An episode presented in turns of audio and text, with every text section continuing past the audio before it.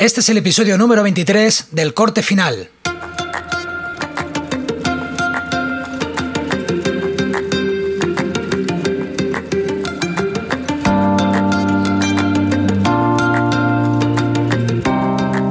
Yo soy Jordi Extremera y os doy la bienvenida a El Corte Final, un podcast en el que hablaremos de edición, de vídeo, cacharritos para el filmmaker y cualquier cosa que sea interesante.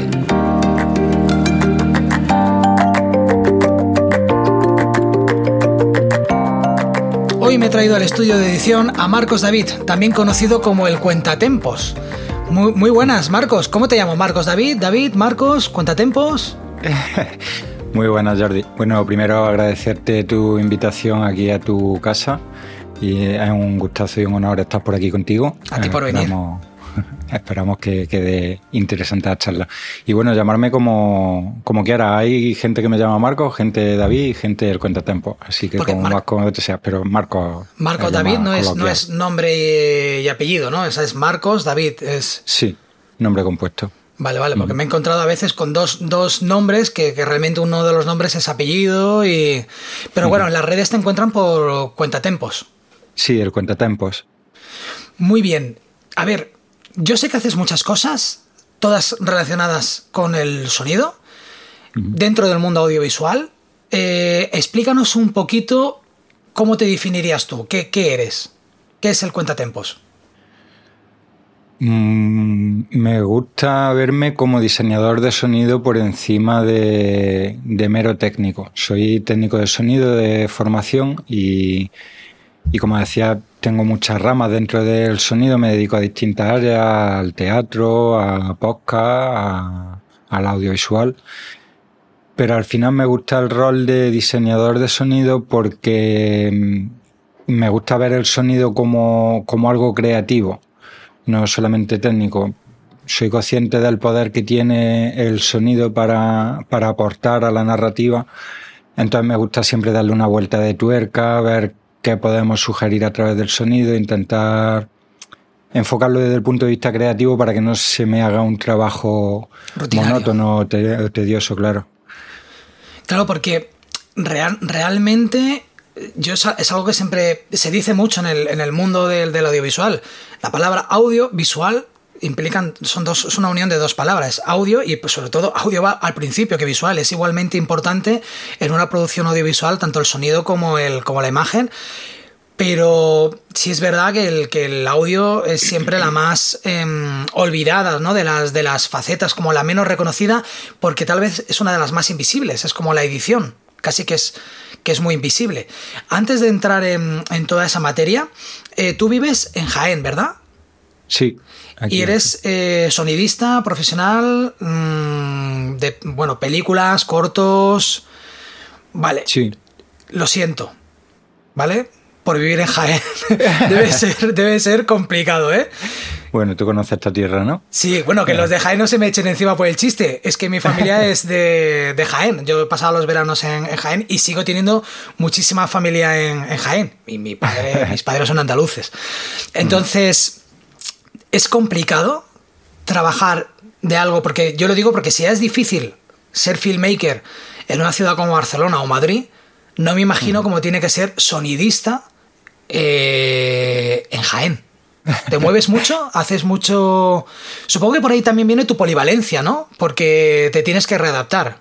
Tal cual. Sí, eso es. mm, Mi, mi cabezonería me llevaba al sonido para cine por mi amor por el medio y, por el trabajo en sí, por lo gratificante que me resulta, aunque, como decía, muchas veces invisible. Pero me dedico al sonido para cine más por amor que porque en su día tuviese una visión profesional o una capacidad de profesionalizarme así fácil. No, había un nicho de mercado porque no había, cuando empecé yo en esto, en concreto en el sonido para cine, fue por 2008 o por ahí. Entonces, por aquí, ya de por sí, como decía, hay muy pocas producciones audiovisuales y las que habían en aquel entonces eran muy amateur, muy básicas y no había ni siquiera, en la mayoría de cortometrajes que se hacían por aquí, ni siquiera estaba la figura del sonidista. Entonces ponían la cámara y decían, bueno, pues si esto ya se oye, ¿para qué necesitamos aquí a un tío con un micro si ya se oye la cámara, no?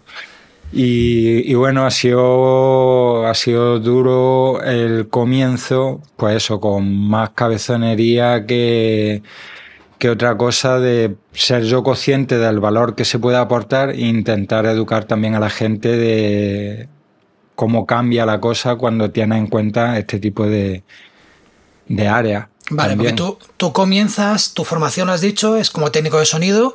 ¿Tu primera aspiración qué era? ¿Ser técnico de sonido a lo mejor de alguna de salas, de algún estudio de grabación? Porque creo que también eres productor musical. Sí, sí, eh, el punto de entrada en el mundo del sonido fue a través de la música, realmente. Siempre he sido un amante de la música y me considero un músico frustrado. Mm, pues, bueno, si, si sigues haciendo música, a lo mejor el no vivir de ella es la parte que te puede crear la frustración, pero música haces. Sí, pero siempre con la inseguridad de mostrar mis propias creaciones. Nunca me he sentido con eh, arrastro pequeños traumas o grandes traumas del el, el síndrome del impostor puede ser un poco el que no te consideras músico. Eso es, que realmente llevo haciendo música muchísimos años por mi cuenta, pero sin una formación detrás de conservatorio. Entonces cuando me pongo a hablar con otros músicos, pues bueno, yo toco mis cositas aquí en mi casa y hago mis cosas y luego gustan por norma general. Pero me faltan esas tablas para decir, para sentirme como músico como tal. Y como dices, por el síndrome del impostor, ahí ha hecho mucho. Entonces, mi amor por la música y no atreverme a afrontarla como creador musical me hizo ligarme a ella de otra forma. Entonces empecé a estudiar sonido y descubrí ahí una vocación que realmente no conocía en un principio. Me di cuenta de que el sonido y la música es lo mismo, de que realmente mmm, no es música que tiene violín y piano, sino que un propio ambiente con tráfico de ciudad y pajarillos puede ser música. Entonces, bueno, jugando con eso, al final, eh, por ejemplo, el montaje en sonido para cine, en película y demás, afronto la mezcla, la edición y mezcla de, de la pieza, la afronto y la vivo casi como si estoy mezclando música, como que también mezclo. Entonces, Luego hablaremos un poquito del, del, proceso que del proceso que haces, el, el, workflow, porque tengo mucha curiosidad de cómo es el workflow de, de un de, de, una película, del sonido de una, de una, de una película.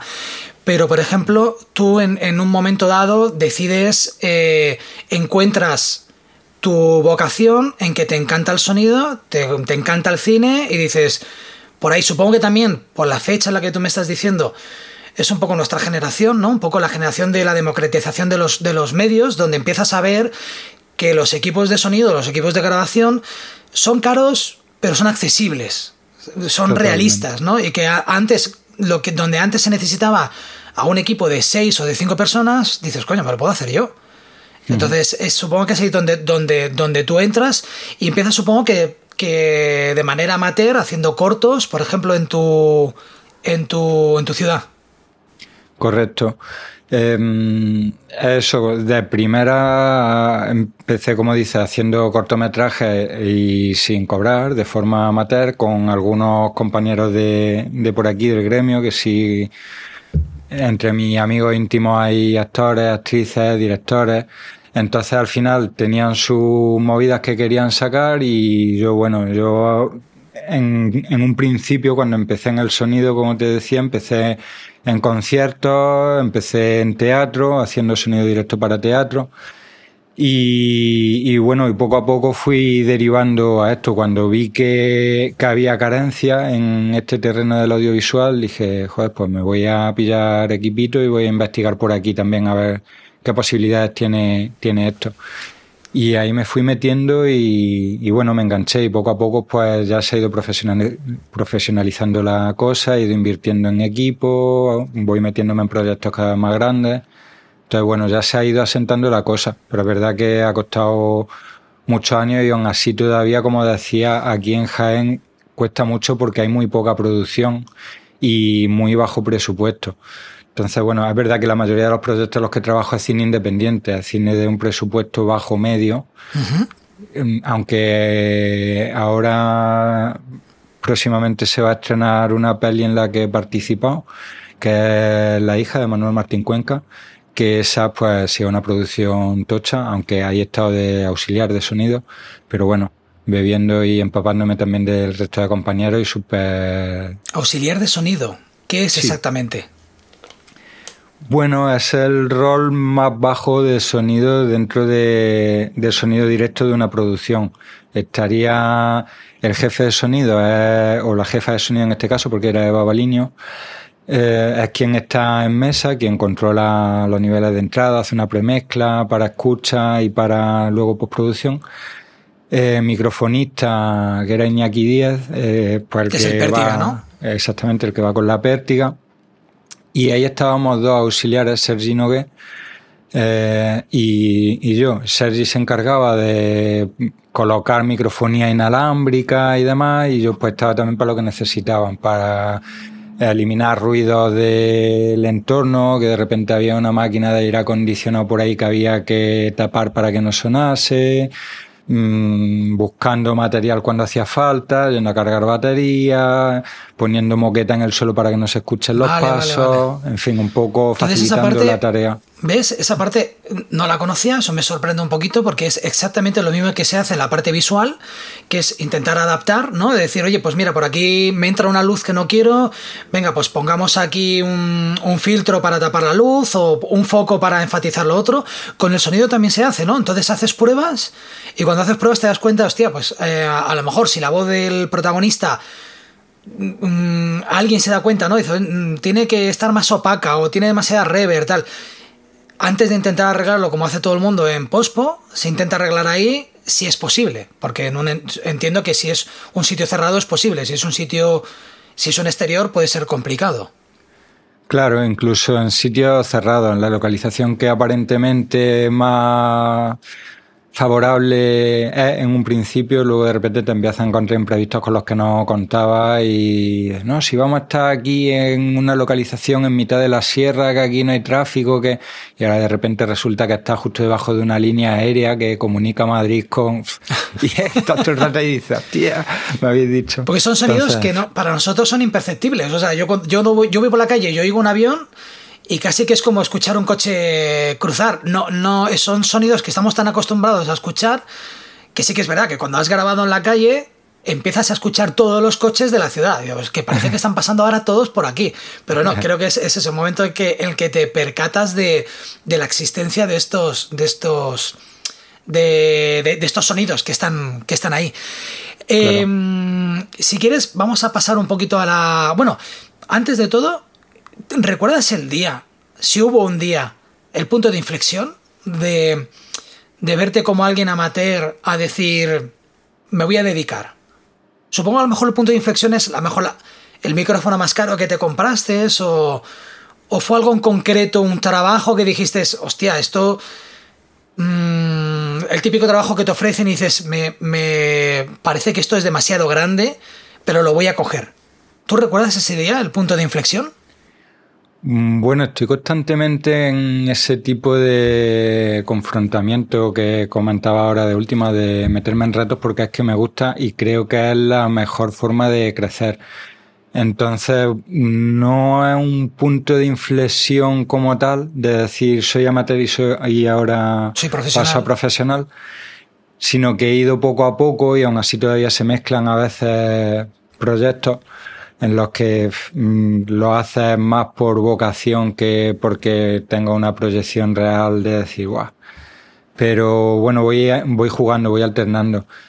Pero realmente desde el principio lo he tenido claro, que no iba a soltar el hueso. Que sí, que esto era lo que me quería dedicar y... Que lo vienes a dar todo y Sí, es verdad que, claro, que como dices, una vez que ya te avala también una inversión en material potente, porque ahora voy a un rodaje y, pongo al servicio del rodaje decenas de miles de euros de equipo, entonces, claro, ahí es cuando ya por mí mismo no me lo puedo permitir, es decir, mira, tío, no puedo colaborar aquí altruistamente, porque esto tiene muchos costes. Ahora de repente que además le pega un porrazo a un micro, lo rompe y son dos mil pavos de micro. Entonces, hay que ir cubriéndose un poco la espalda y si es verdad lo que dices, que ya una vez que te avala un equipo de, de primera calidad, pues ya ahí tú mismo lo asumes y dices, mira, mm, ya estamos en una liga en la que no puedes coger determinado tipo de trabajo. En el mundo audiovisual sí se suele mucho decir lo de qué cámara me compro, pero en el mundo del audio ya es otra historia. En el mundo del audio no dice uno qué micro me compro, sino que podrías decir, bueno, sí, qué micro me compro para hacer un podcast o qué micro me compro para mi cámara. Pero el, el que ya es microfonista profesional ya tiene que tener un bagaje, ya tiene que saber qué comprar, qué, marcas le gustan o qué tipo de sonido le da una marca y qué tipo de sonido no. Yo conozco el profesor que yo tuve de sonido en la escuela de cine, él por ejemplo odiaba con toda su fuerza, odiaba la marca Rode. Que a mí es una marca que me gusta, pero que también es verdad que no soy sonidista, que a mí me gusta eh, la voz grave que ya te dan los, los, los Rode. ¿Tú tienes también predilección por alguna marca más que por otra? Sí, eh, y bueno, y rompiendo una lanza en favor de Rode, mm, diré que yo creo que mucho hemos empezado por ahí, porque tienen una gama de productos semiprofesional muy decente, relación calidad-precio muy competitivo. Y, y, bueno, los resultados que ofrecen son aceptables. Es verdad que luego te requieren también un trabajo extra cuando comparas con otro material de, de alta gama. Pero bueno, eh, material decente, sobre todo eso para empezar, accesibiliza el material a cualquiera.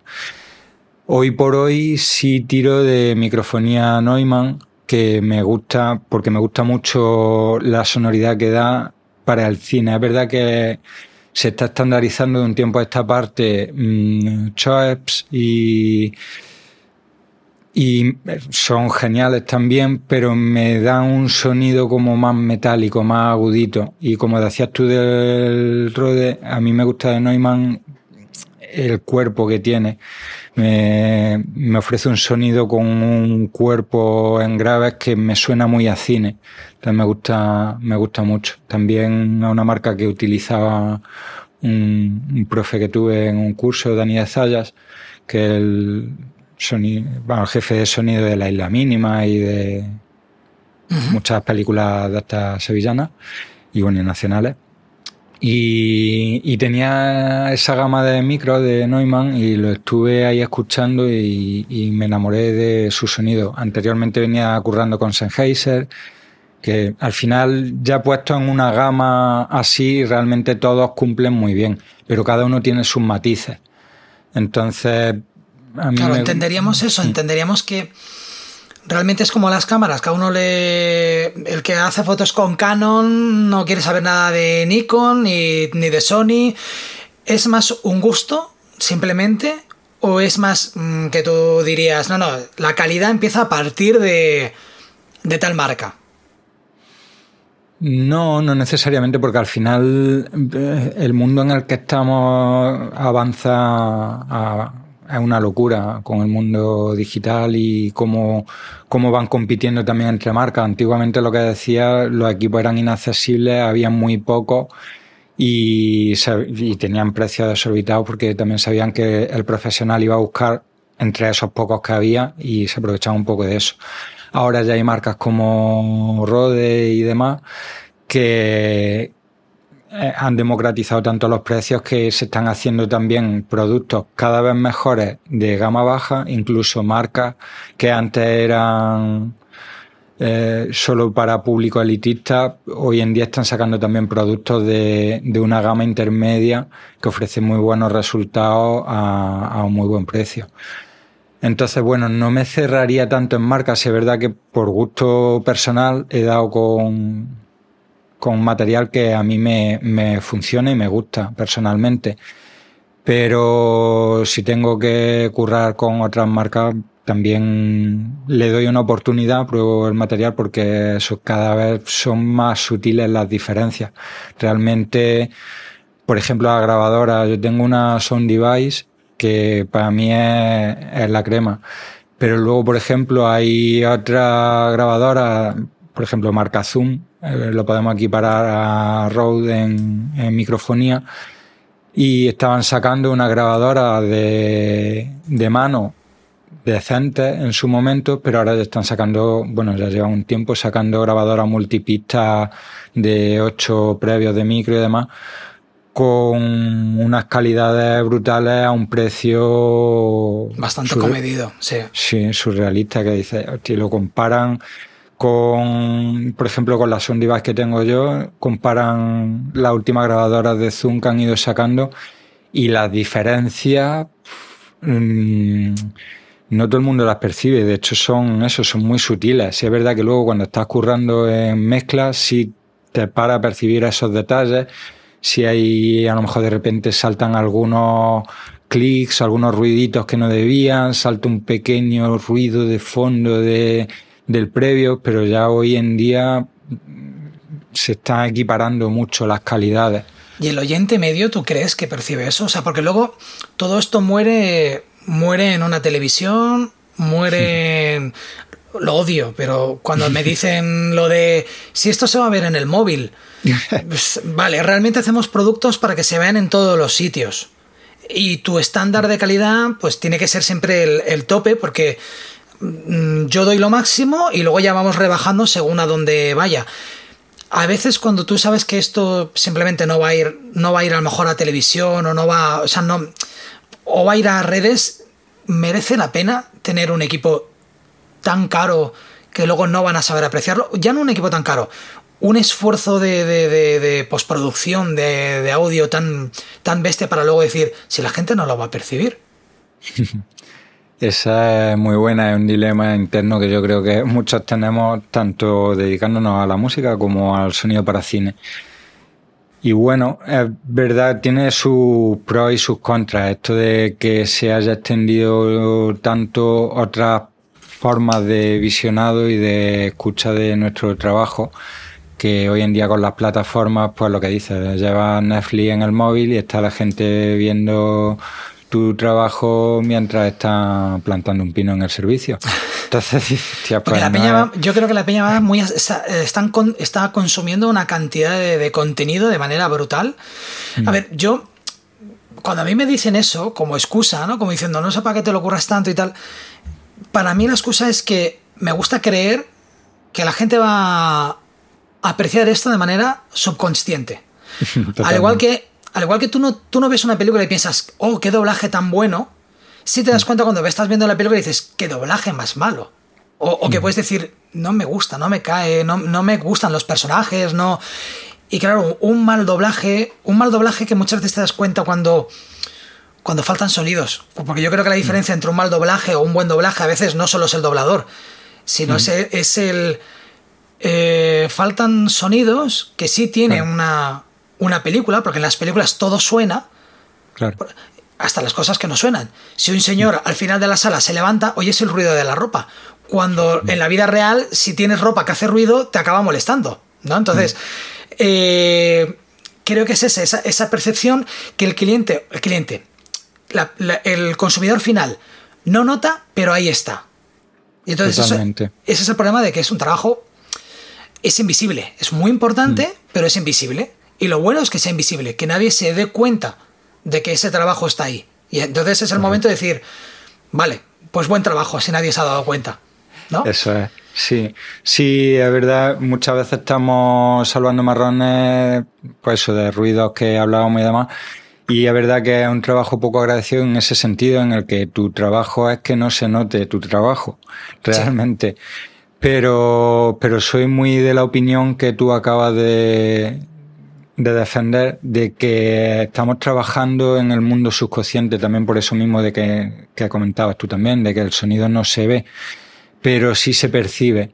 Entonces, incluso a niveles subconscientes, eso, cuando no hay un trabajo fino detrás, de repente hay cambios en el fondo del ruido entre el plano y el contraplano, hay cambios hay pequeñas sutilezas de continuidad que en un móvil no se va a apreciar, en una sala de cine sí. O, o, o muchos consumidores pasan por alto, pero otros consumidores Total. no. Dice, pues aquí algo me falla.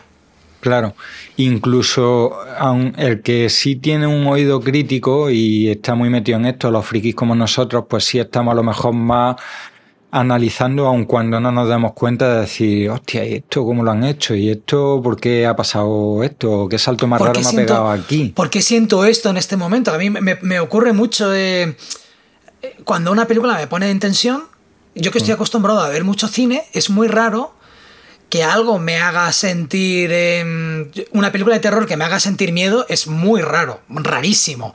Entonces, mm. cuando una película de terror me inquieta, lo primero que hago es, ¿por qué me está inquietando? O sea, mola mucho. ¿Qué están haciendo? ¿Es la atmósfera? ¿Es el sonido?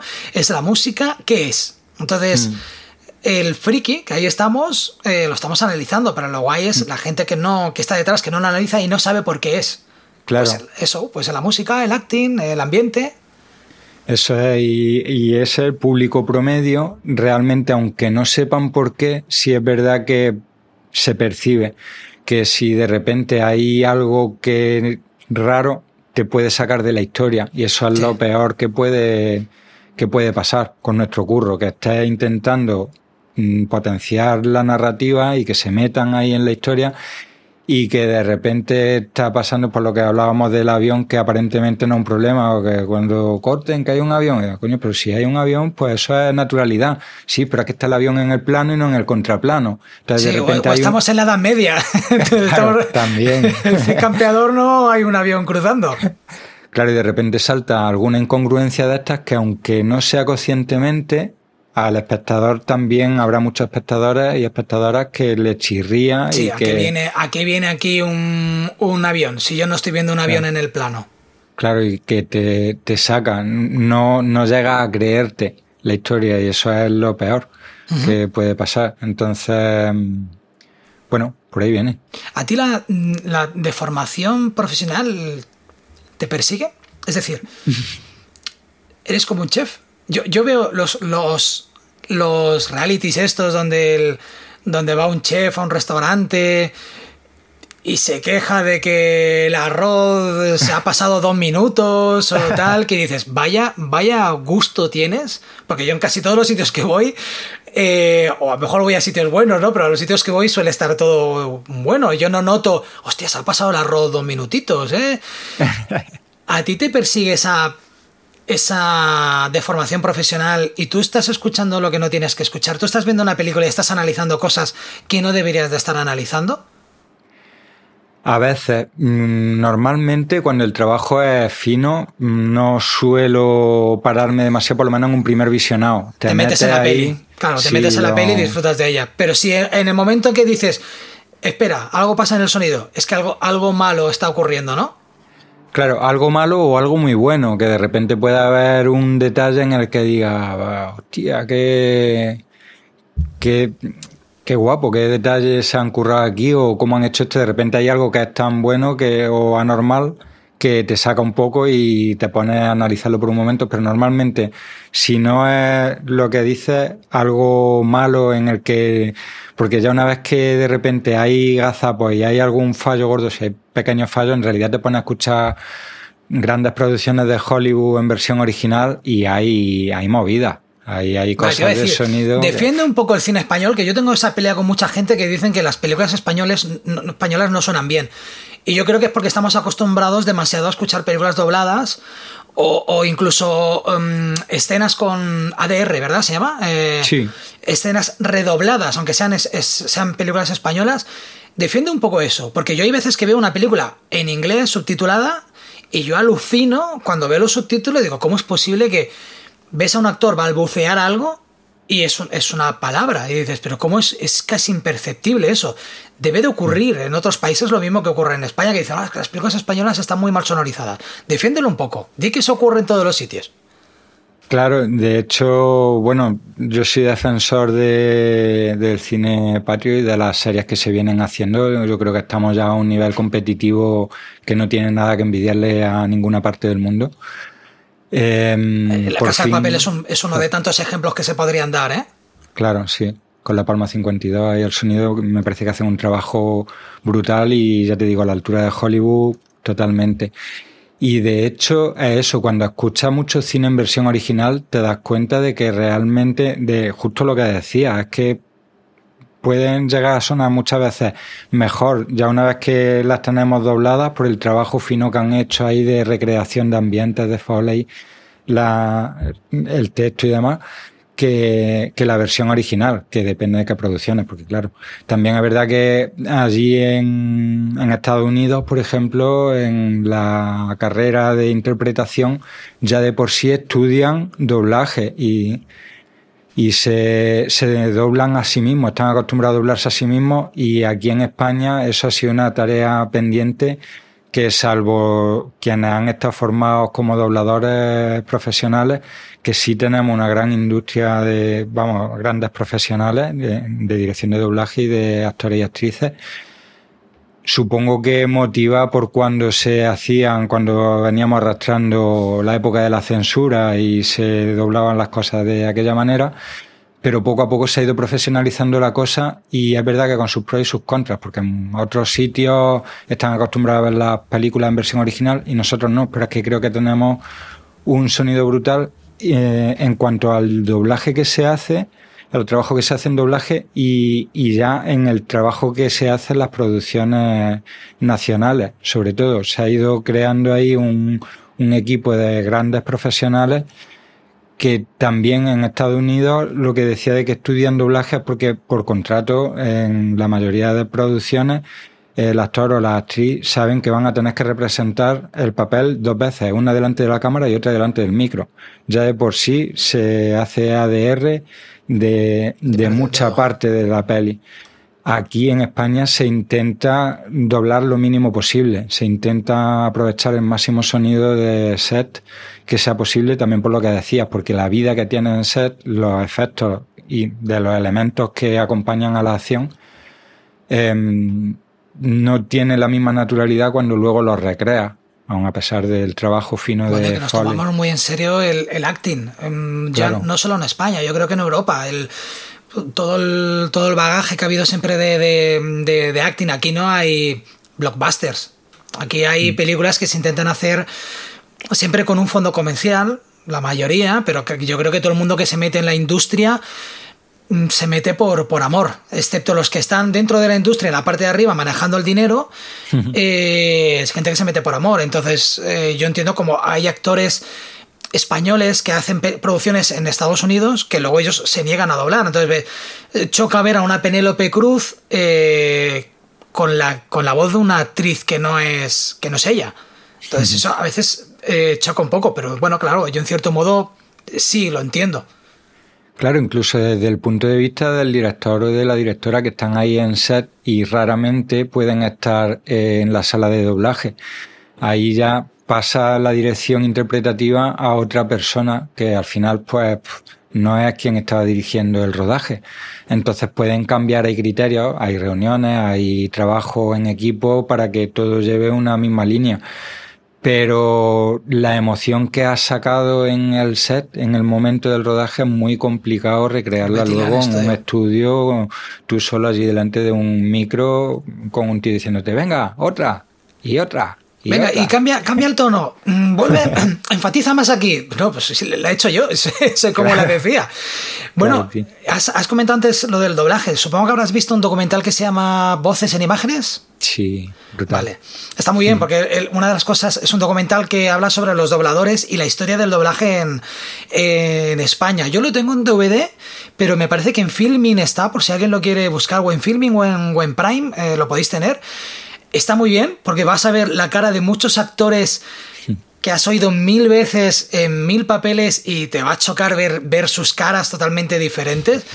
Y quitan un poco el estigma también de que había antiguamente de, bueno, se decía que el doblaje venía impuesto por la censura de, de Franco y realmente no es así. Creo que también hay un problema en España de que no se hablan idiomas. Eh, mucha gente, hoy en día la juventud sí, pero la gente de mi generación, yo el poco inglés que sé es de la música y de ver cine.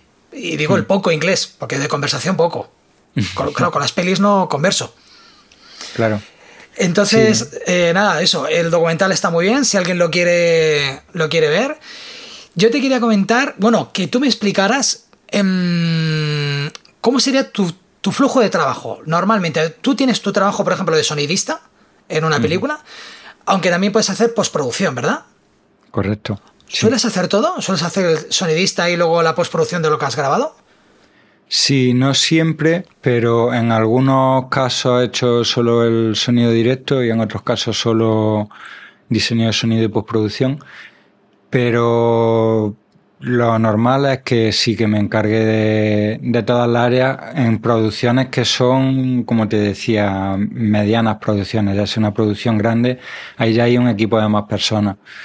Pero normalmente por estas latitudes, pues como sabes, el presupuesto es muy reducido y al final los equipos se van reduciendo. Sí. Sí.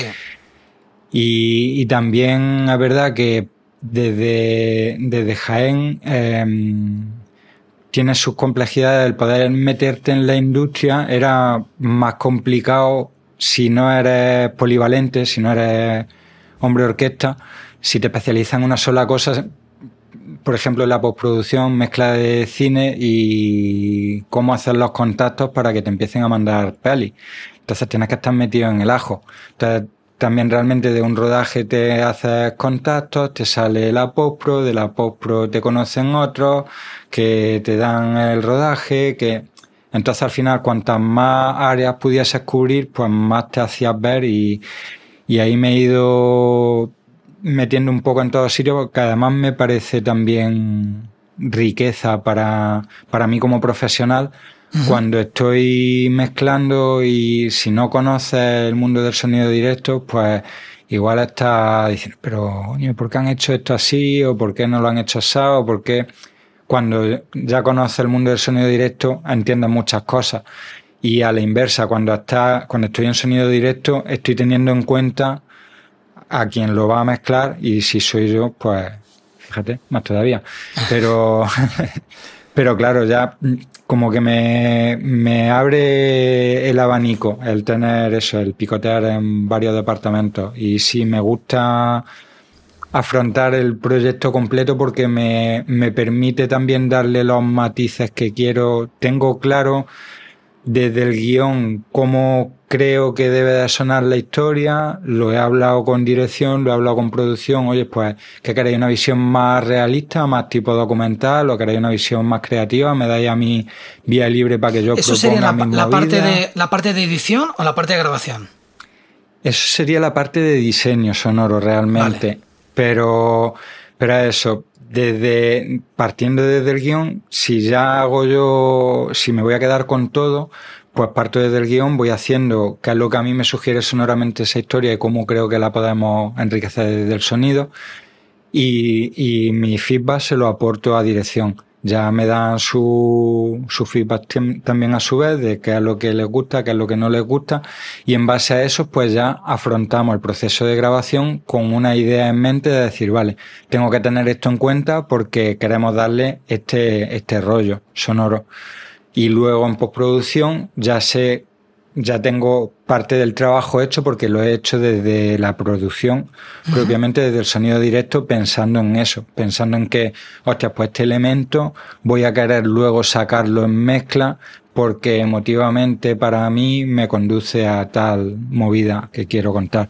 Vale. Entonces, si no, pues, si no he hecho esa, ese estudio creativo previo a esas reuniones con dirección, pues igual en rodaje llega allí, venga, ponte a sonorizar esto y no sabes que estás sonorizando, pues realmente pones el micro para que se escuche la voz, que es lo principal, pero de repente pues no estás pendiente de coger de repente eso, algún elemento que en la narrativa puede ser importante, pero para ti en el sonido directo pues no le habías dado importancia. Y a lo mejor en postproducción dices, coño, si es que este elemento es muy importante. Ahora de repente tengo que hacer foley porque en el sonido directo no estuve al loro de coger esta puerta que tiene este sonido tan característico cuando abre y cuando cierra, cuando o estos tacones que y entonces cuando voy teniendo la visión global de la pieza allano mucho el camino porque todo se entremezcla. Si no, tienes que andar muy fino para no encontrarte luego con marrones en un área o en la otra.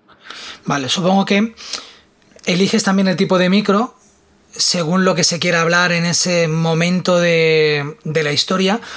¿Cuántos micros puedes llegar a manejar en una misma escena de una película? Porque supongo que si hay tres personajes que hablan, descartamos el micro de ambiente, ¿no? Tal vez, no es la mejor opción, es que sino que cada uno vaya microfonado. Pero también puedes poner micros a objetos. Sí. Para que aquí, mira, abrimos un cajón, saca unos papeles. Eso también. ¿Cuántos micros has llegado a manejar en una misma escena? Antes de que te explote la cabeza. Porque luego, en post luego también esto tiene que ser bastante complicado. Claro, eso es, cuanto más recursos quieres coger en sonido directo, pues luego tienes que tener las cosas muy claras en post pero sí, me gusta cubrirme la espalda y, y coger todo lo que pueda, aunque luego sepa descartarlo. Pero, por ejemplo, como dices, cada intérprete suele llevar su radio micro. Mm, yo normalmente trabajo con cuatro. Más de cuatro no, no suelo tener en cuadro. Eh, y si lo hubiese, pues ya habría que alquilar material y demás. Yo tengo cuatro micro inalámbricos. De hecho, esos micros, yo me he fijado en las películas americanas. Siempre noto que las camisetas tienen una especie de como de... Al principio, antes de, saber de, o de imaginarme esto, yo pensaba de qué manera de colgar tienen los americanos la, la, ropa. Que aquí en España las colgamos con pinzas y tal. Y no sabía por qué todos en el centro de la camiseta tienen algo como que les tira. El micro va ahí, ¿verdad? Claro, sí, bueno, se puede poner en muchos sitios, pero sí, ese es uno de los sitios óptimos porque tenga un poquito de aire y coge un poco la caja de resonancia del pecho, garganta, boca. Invito a que todo el mundo se fije a partir de ahora en las camisetas de los actores, sí, en la parte de donde iría el corazón, pero centrado en medio del, del, pecho, ah. tienen eso, como si hubieran cogido la camiseta, lo hubieran eh, colgado. Y dices, ¿no la han planchado? No, es que ahí va colgado el micro, aunque luego haya un micro externo. O sea, supongo que es un backup, ¿no?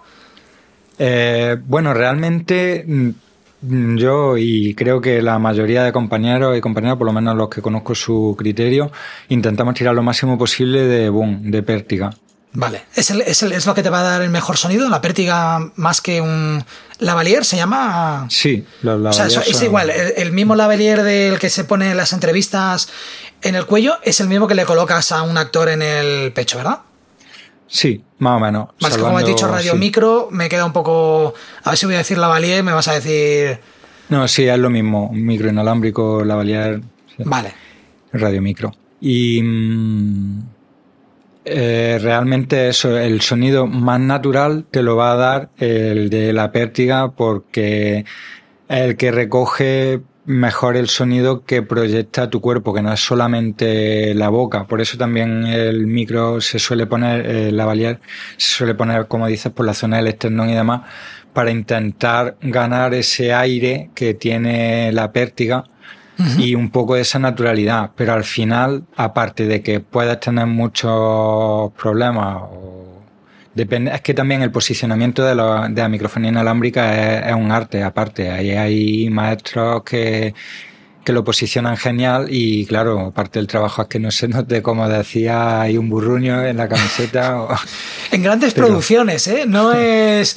Y, siempre he pensado, digo, bueno, no habrá otra manera de hacerlo, supongo, a lo mejor en el pecho no, no, no les, no, no les va bien o no tengo ni idea, pero siempre va en la camiseta y lo noto yo sí se lo he pegado muchas veces en el pecho, lo que pasa es que luego eso tiene que estar consensuado si es un actor con que, oye, pasa algo con que luego me lleve unos cuantos pelos cuando te quite ya. a la cinta o normalmente dice, no, no, soy no, muy sufrido. vale, vale. Pero, pero sí, luego en realidad hay también distintas formas que se puede ocultar en el cuello de una camisa dependiendo de los elementos que tenga o incluso en el pelo se pueden meter, pero claro, cada cosa tiene su problemática. Tienes que estar también en, en comunión con los demás departamentos en rodaje mucho, eh, con vestuario. Y tú, estás al servicio de la historia. O sea, si el actor sale mmm, de pegarse un baño y no tiene camiseta, no tiene barba, eh, va con el pelo rapado, no le puedes poner ni siquiera el, micro en la... Mm, estás al servicio de la historia y te has encontrado alguna vez en alguna situación en la que digas, oye, mira, esto no hay manera de grabarlo, tío. O sea, mm, porque imagínate que encima es un plano abierto y, ni la, y ni la pértiga. ¿Te, has visto, alguna vez que dices, mira, chico, aquí tienes que hacer una ADR en toda regla? Sí, normalmente, ya te digo, se intenta cuanto menos mejor. En caso de que sea un plano así lejano, súper abierto y demás, pues no suele haber problema en luego recrearlo con ADR. Pero en plano más cerraditos y eso sí me he visto con situaciones en las que no podías poner microfonía inalámbrica o era muy complicado ponérsela al intérprete por lo que dices, o que de repente sale cambiándose de ropa una chica que se quita un vestido y se pone otro. Claro. Entonces, ¿dónde le pongo el micro para que no se vea la petaca, para que no se vea el cable, para que no se lo lleve cuando no se meta ruido? Que, no se oiga el, sí, el rasqueo. Claro, entonces eso, los micros inalámbricos son también fuente de muchos posibles problemas de ruido, de ropa, de pelo, de el sudor. De... Entiendo que hay alguien monitoreando todo en tiempo real, ¿no? A la vez. Sí. Sí, cuando vas tú solo eres ah, tú. estás, con, los, con los dedos cruzados diciendo, bueno, que no haya ningún problema, pero en una producción grande siempre habrá alguien eh, con unos cascos eh, totalmente metido en la historia, porque yo entiendo que el director normalmente no está pendiente de eso. El director está más pendiente del acting, de, de la imagen, y tiene que haber otra persona que se encarga de, de, estar escuchando y decir, oye, efectivamente no se ha oído un camión, no se ha oído nada, o. Porque también puede pasar que una toma se tenga que repetir, porque se ha colado algo. Aunque el acting esté perfecto, todo el mundo esté perfecto, Sí, tal cual. Ese es el rol del sonidista propiamente, de jefe de sonido o la jefa de sonido, es quien está controlando todos los micros que, que llegan, los inalámbricos, micro de cañón, si hay micros ocultos, que, que como decías que a veces pues sí eh, se ocultan en floreros o en el coche, pues cada uno lleva su micro, pero no pueden meter la pértiga y la oculta un micro en el volante o en la palanca de cambios, pone ahí unos micros, depende de entonces al final hay muchas fuentes sonoras que a veces incluso quien está en sonido directo, el microfonista, em, está pendiente de, posicionar la pértiga, pero no, no, puede estar pendiente de corregir los inalámbricos que lleva o si hay problemas de interferencia o si hay... Entonces suele haber jefe de sonido, que es quien está recibiendo todas las fuentes sonoras y viendo si le vale, o te estoy teniendo ruido en el inalámbrico de tal actor pero vale, me estoy cubriendo con la pértiga bien y no me hace falta otra, o de repente tengo un ruido de yo no sé qué. Entonces, hay alguien que sí, idealmente, cuando la producción lo permite, hay alguien que está encargado de eso, de recibir todas las señales en la grabadora, monitorearlas y hacer una premezcla también de cuál es la intención de, hostia, en este plano de repente estamos al lado de la autovía, y por el micro de cañón se me está metiendo un ruido de un autobús pasando que es infernal. Pues venga, entonces en este el micro de cañón va a tener menos presencia y le voy a dar más fuerza a los micros lavalier. Venga, en este plano estamos dentro de un interior y los micros lavalier me suenan más fríos, pero el cañón me recoge un poco del ambiente, de la acústica de la sala, que está guay.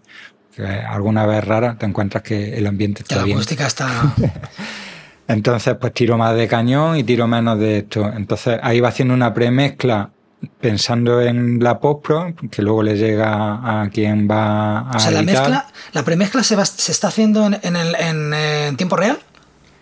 O, o, tú estás haciendo como a veces cuando grabamos, que estamos haciendo la edición ya en la cabeza.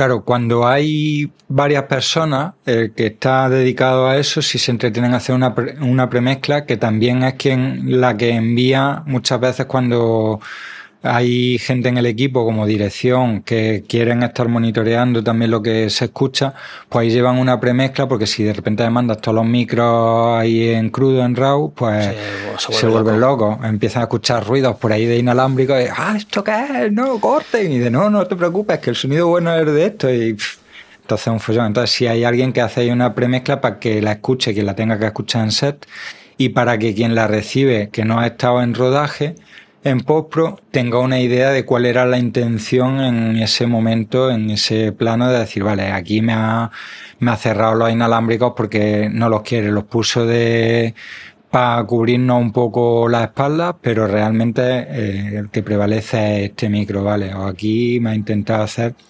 sube y baja tal volumen y entonces más que nada por ver cuáles son las intenciones de rodaje les sirve luego en postpro pero luego en postpro se rehace entero. Luego tú... Hacéis, hacéis Frankenstein en pospo.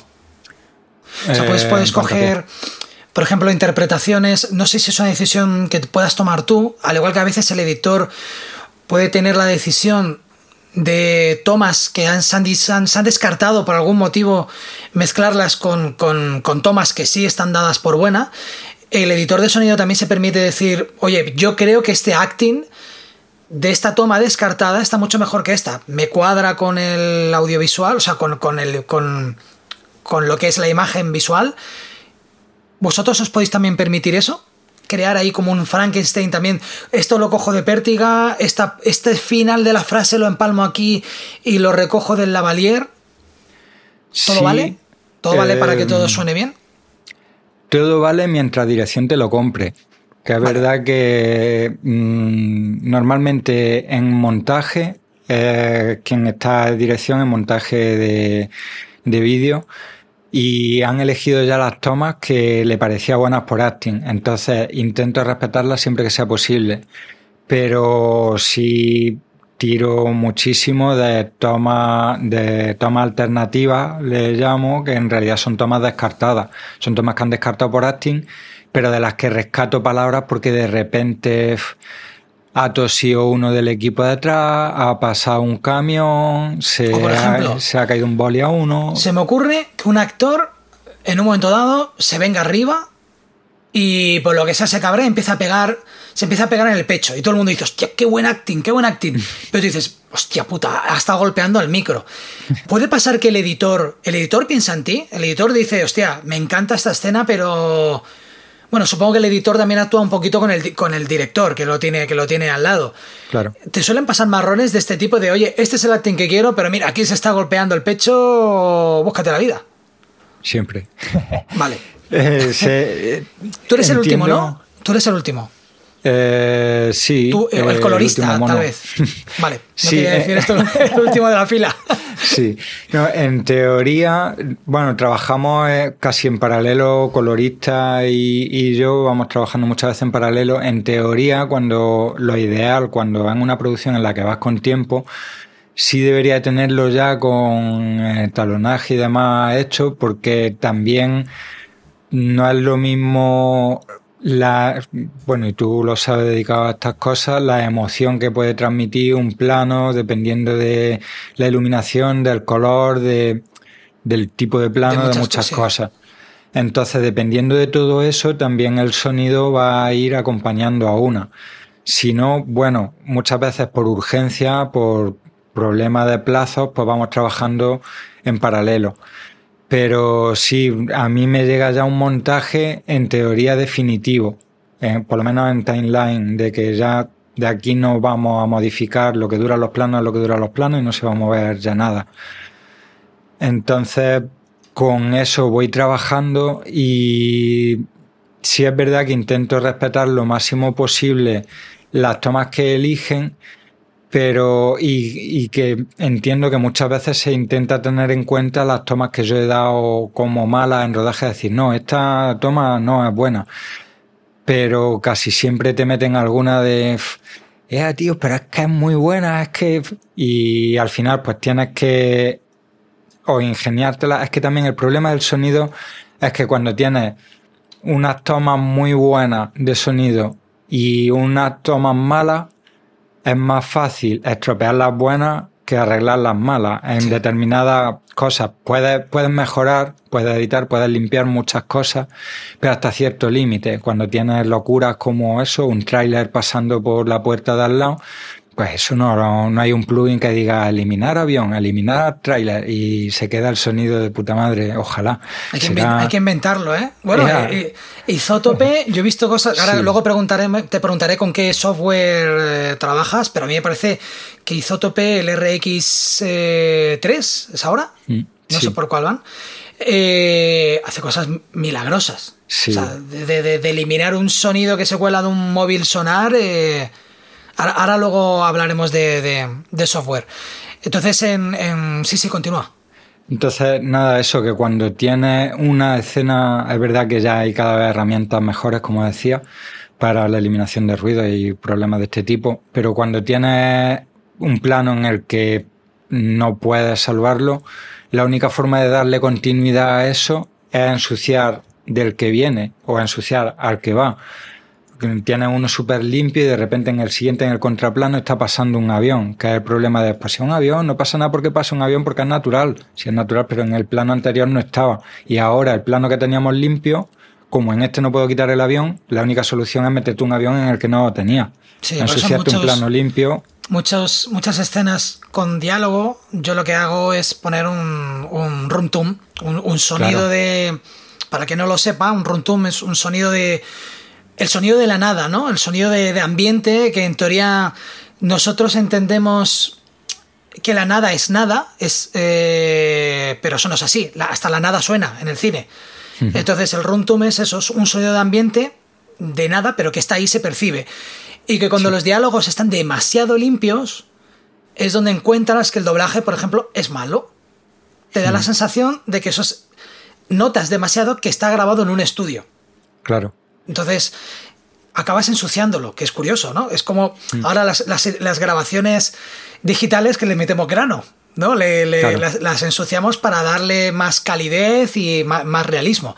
Entonces, por ejemplo, a ti también te toca eso, poner runtums que den esa mm, coherencia a esa incoherencia que puede tener el trabajar a veces con un, con un, con un diálogo que se ha podido grabar a una hora de la mañana con otro que se cambia las, todas nuestras voces. Bueno, tú te dedicas a la música, lo sabes. No tienes la misma voz para cantar antes de comer que después de comer.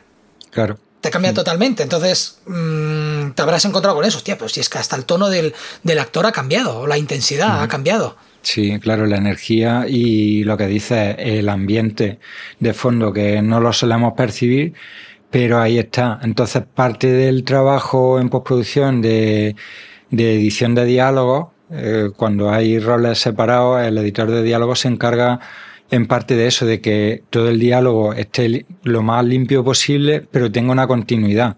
No haya saltos de que uno está limpio, otro no, otro. Entonces ahí va poniendo runtunes con el editor de ambientes también. Va, se crea a lo mejor un ambiente. Además, está cogiendo canales en mono, la microfonía que cogemos para, para diálogo en mono. Entonces, para luego vestir eso de un ambiente envolvente o estéreo, pues coge, recoge ambientes estéreos y, y con todo eso crea un colchón de fondo sobre el que van las voces y no queda tan artificial, porque realmente es que eso no lo percibimos, pero siempre estamos rodeados de, de ruido, de un algo, el ventilador del ordenador, los coches que pasan por ahí, un pájaro que está cantando en la ventana o... De hecho, hay salas, cuando te metes en un estudio de grabación de los buenos, que a mí me pasaba, mm. cuando yo me metía en un estudio de los, de los caros y te cerrabas en la cabina de voces, que te cerrabas hermético, el silencio era tal que hasta dolía el oído. Es decir, o sea, duele no escuchar absolutamente nada, que te escuchas el corazón o y es ahí la falta de sonido es la falta de cuando bueno cuando vamos al campo y decimos oh mira no se oye nada no realmente se oyen muchas cosas pero son cosas que nos producen placer o son cosas que se escuchan a unos decibelios por debajo de lo normal que estamos acostumbrados a, escuchar. Mm. entonces tú por ejemplo cuando eh, trabajas ya nos metemos en tema de, de edición ¿Qué son los filtros que sueles aplicar a las voces? ¿Qué es, qué es lo que dices? Mira, todas las voces, ya, no, no una reverb, porque una reverb es cuando quieres imitar algo o tal. Lo que tú crees que tienen que tener todas las voces, ¿qué es? ¿En qué sentido? Por ejemplo, ecualización. Todas las voces mm. se ecualizan de manera diferente, ¿no? Bueno, no necesariamente. Mm, sí, sí se ecualiza todo, pero hay algunos proyectos en los que sí tengo algunos matices distintos en algunas voces por algo en concreto, o por ejemplo me viene a la mente un corto en el que la misma actriz representaba dos personajes diferentes. Eran como, como dos hermanas gemelas y claro, era la misma voz, aunque ella lo hacía muy bien el trabajo y a cada una le daba sus matices. Una le intentaba sacar más ronca, más de pecho y otra pues era más, más agudita y más aérea. Pero, pero ahí, por ejemplo, sí intentaba yo ayudar con la ecualización a que cada voz tuviese su matiz intrínseco. pero luego hay otras producciones en las que la ecualización es más de eliminación de problemas, de que haya algún ruido, de filtros paso altos para eliminar posibles problemas de ruido de viento, de motores, de cosas así, o resonancias que haya el HMI metiendo ahí el pitio este que hace el balastro ahí, de la iluminación y cositas de estas que de repente va. Hostia, está, está ahí. sí. Entonces, sobre todo una ecualización más correctiva de problemas, de eliminar ruidos puntuales y cositas así, que de decir, bueno, pues este actor suena así y esta actriz de, suena... De enfatizar, ¿no? Como la música, que a lo mejor sí que la música mm, te permite más creativamente todo porque la canción suene bien. Aquí sí que es como, bueno, el actor hay que respetar su, su timbre de voz, es como él ha hecho el acting. Le puedes ayudar, sí que es verdad, eso es lo que tú decías. Una, una actriz que interpreta dos papeles, la ayudas un poco, pero la ayudas un poco en favor de la historia. Claro. De que la, el, haces que la gente aún crea más que realmente son dos actrices eh, diferentes. Correcto. Sí, pero es justo lo que decía. Al final también entiendo que desde interpretación, actor, la actriz, tienen ya un trabajo vocal previo e interpretativo que tienen de acuerdo con dirección y que han hecho en su año de formación y de experiencia y llevan ya su voz muy estudiada incluso para el público. Si de repente llega y te suena distinto un actor a bandera, me pongo y le, le ecualizo y le quito grave y, y de repente suena mucho más frío, más agudo, no tiene el cuerpo que tiene bandera, pues alguien puede decir, coño, y te suena raro, te suena distinto. Entonces, es verdad que en la música tenemos más esa libertad creativa de decir lo que decías, todo por la música y todo. Te puedes por... meter un vocoder ahí, oye, queda claro. bien, pues venga, le metemos autotune, le metemos vocoder, le hacemos lo que haga falta, limpiamos, cortamos, recortamos. Eh... Vale, en, en claro. tu autotune, por ejemplo, mmm, no mucho, ¿no? En, No. en cine. No, Vale. nada. Salvo eso, luego hay momentos puntuales en los que de repente, venga, vamos a meter aquí psicodelia porque la historia lo requiere. Están Y vamos a drogados, hacer aquí, sí. claro. Estamos entrando en un mundo onírico, están drogados, están, no sé, hay un, un monstruo. o- Ha habido una explosión, yo lo hice en un corto.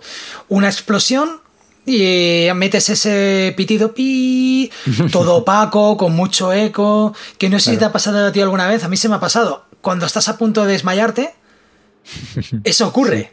A mí Sí. eh, eh, fue una tontería, me, me clavé una grapadora en el, en el dedo, en el dedo gordo.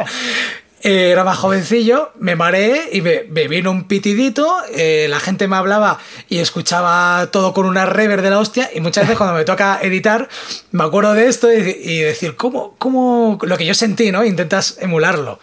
Sí, sí. Eh, ¿Tú tienes tu propia librería? Sí. ¿O trabajas, tienes librerías de, específicas de Foley? Bueno, tengo, me voy haciendo yo, con cada proyecto voy rescatando sonidos del sonido directo, voy grabando todo. sonidos que necesito, sí, lo voy guardando todo y, y ya esos bagajes que tengo. Y luego también cuando hace falta tirar de, de algún foley en concreto, porque hay cosas que de repente no encuentras, que por ejemplo está recreando un bombardeo de la Segunda Guerra Mundial y había unos aviones muy específicos de doble hélice alemanes que, hijo, ¿de dónde cojones me pongo yo a grabar ahora aquí? ¿Verdad que te lo puedes inventar y luego la gente no va a saber cómo sonaba eso? Pero bastante que de repente te llega un friki de los aviones y dice, ¡ey! Eso, no suena así porque era de doble hélice y tú has puesto uno de hélice simple y entonces intentando, que de hecho, por ejemplo, en algún caso me ha pasado, tío, ya de, de cosas de de repente decir, tío, pero es que el pájaro que está cantando es un gorrión y en esta época del año no hay gorriones. Es que hay mucha- ser un- un- es que hay mucha peña. Y yo, hostia, tío. Hay mucha peña que controla, ¿vale? Claro. Es, es como. También he visto cosas muy cutres, ¿no? De, de- de- ves el típico. Yo qué sé, la típica escena es que te saca, que ves y ponen sonido de campo y oyes una rana. O, oyes ruidos de, selva. dices, tío, estás en, una. Estás en Ciudad Real o estás en un, en un campo de estos y, pones un ruido de selva y se oyen ahí. Ah, ah, ah, que son los típicos de, tío, no te has currado mucho el foley, ¿no? No has cogido un sonido directamente, la jungla, venga, boom, y lo pongo aquí. Eh, yo entiendo que tú, lo vuestro es añadir capas y capas y capas y capas. Cuando yo ya. Mm, para las producciones que yo hago cinco capas o seis capas, yo ya me empiezo a volver un, poco loco, sobre todo porque no sé cómo nivelar todo para que luego no suene todo empastado. Tú ahí, por ejemplo, ¿qué me aconsejarías? Cuando yo... Cuando alguien está mezclando diálogos con música, con algún efecto, ¿tú tienes alguna regla de debes o es todo es todo lo que te sugiere el oído. Es decir, diálogos tienen que estar a menos 6 dB, eh, para que luego cuando suene la música ponerlo a menos 8, por ejemplo. ¿Hay alguna regla?